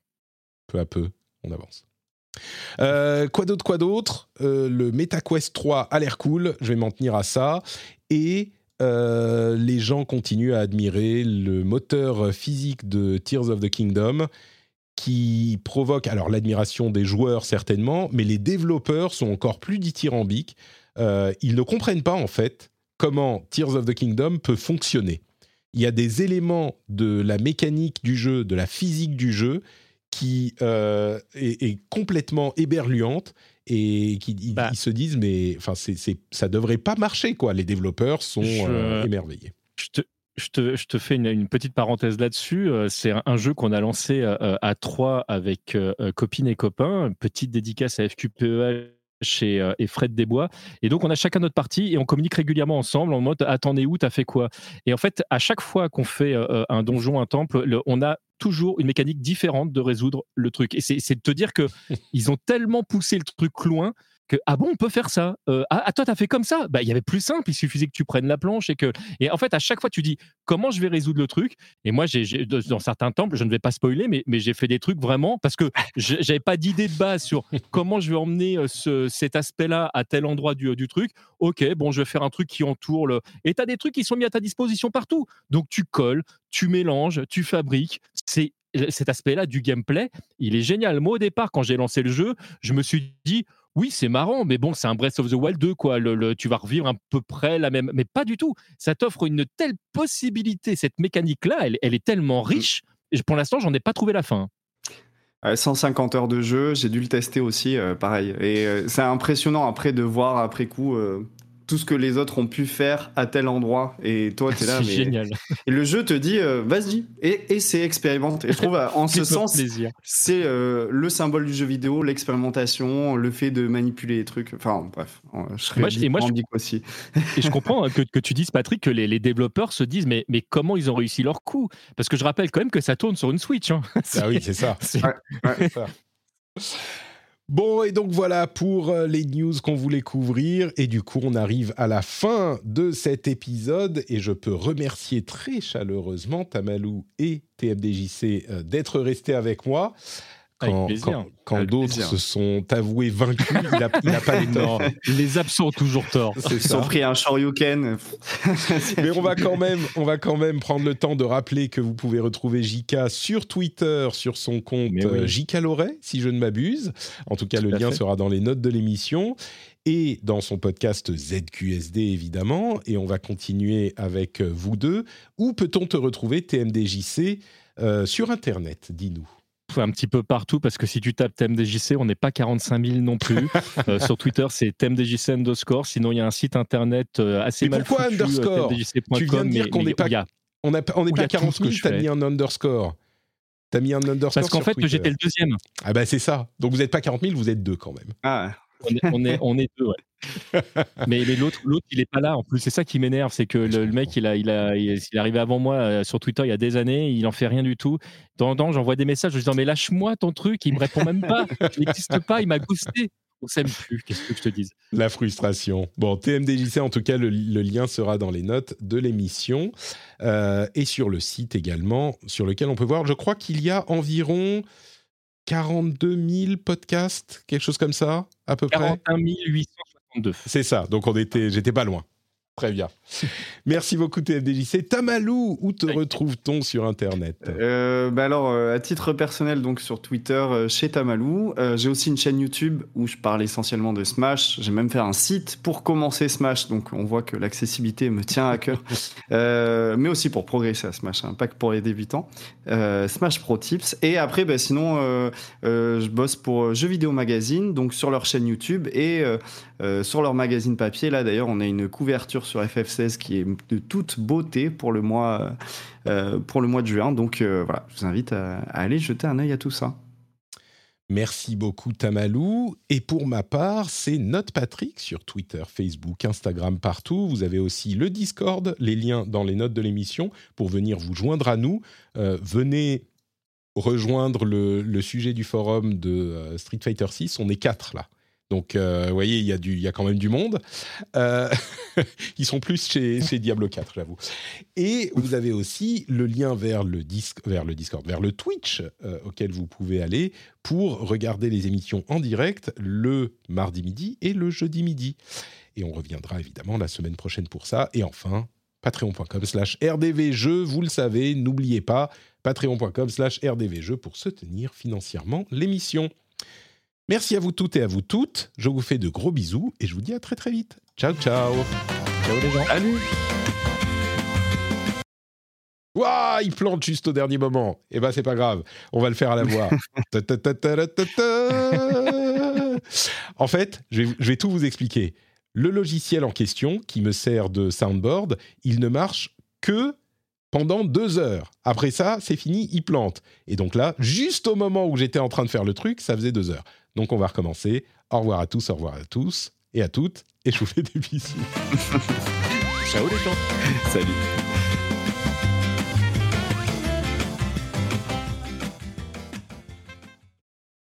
Non mais t'imagines, c'est l'enregistrement qui merde à la dernière seconde. Paf, il n'y a plus rien. ah, C'est malheureusement arrivé au meilleur. Hi, I'm Dory Shafrir, And I'm Kate Spencer. and we are the hosts of Forever 35. And today we're talking about Club Med, the best all inclusive getaway for families. Today, Club Med has nearly 70 resorts worldwide, from beachside resorts in the Caribbean and Mexico to magical locations in the Maldives and Morocco to ski resorts in the mountains from Canada to the Alps. Between their all inclusive family programming, wellness offerings, land and water sports, and their French heritage inspired food and drink offerings, Club Med is the best way to elevate your family getaway, no matter which location you're at. To learn more, visit clubmed.us. Some places take you away, some bring you together. Marathon does both. Marathon is Florida's family key, with something for everyone. You'll find museums and wildlife refuges, wide open beaches, miles of warm, clear water, and the historic Seven Mile Bridge. For more about Marathon and the latest safety protocols, visit flakeys.com/marathon.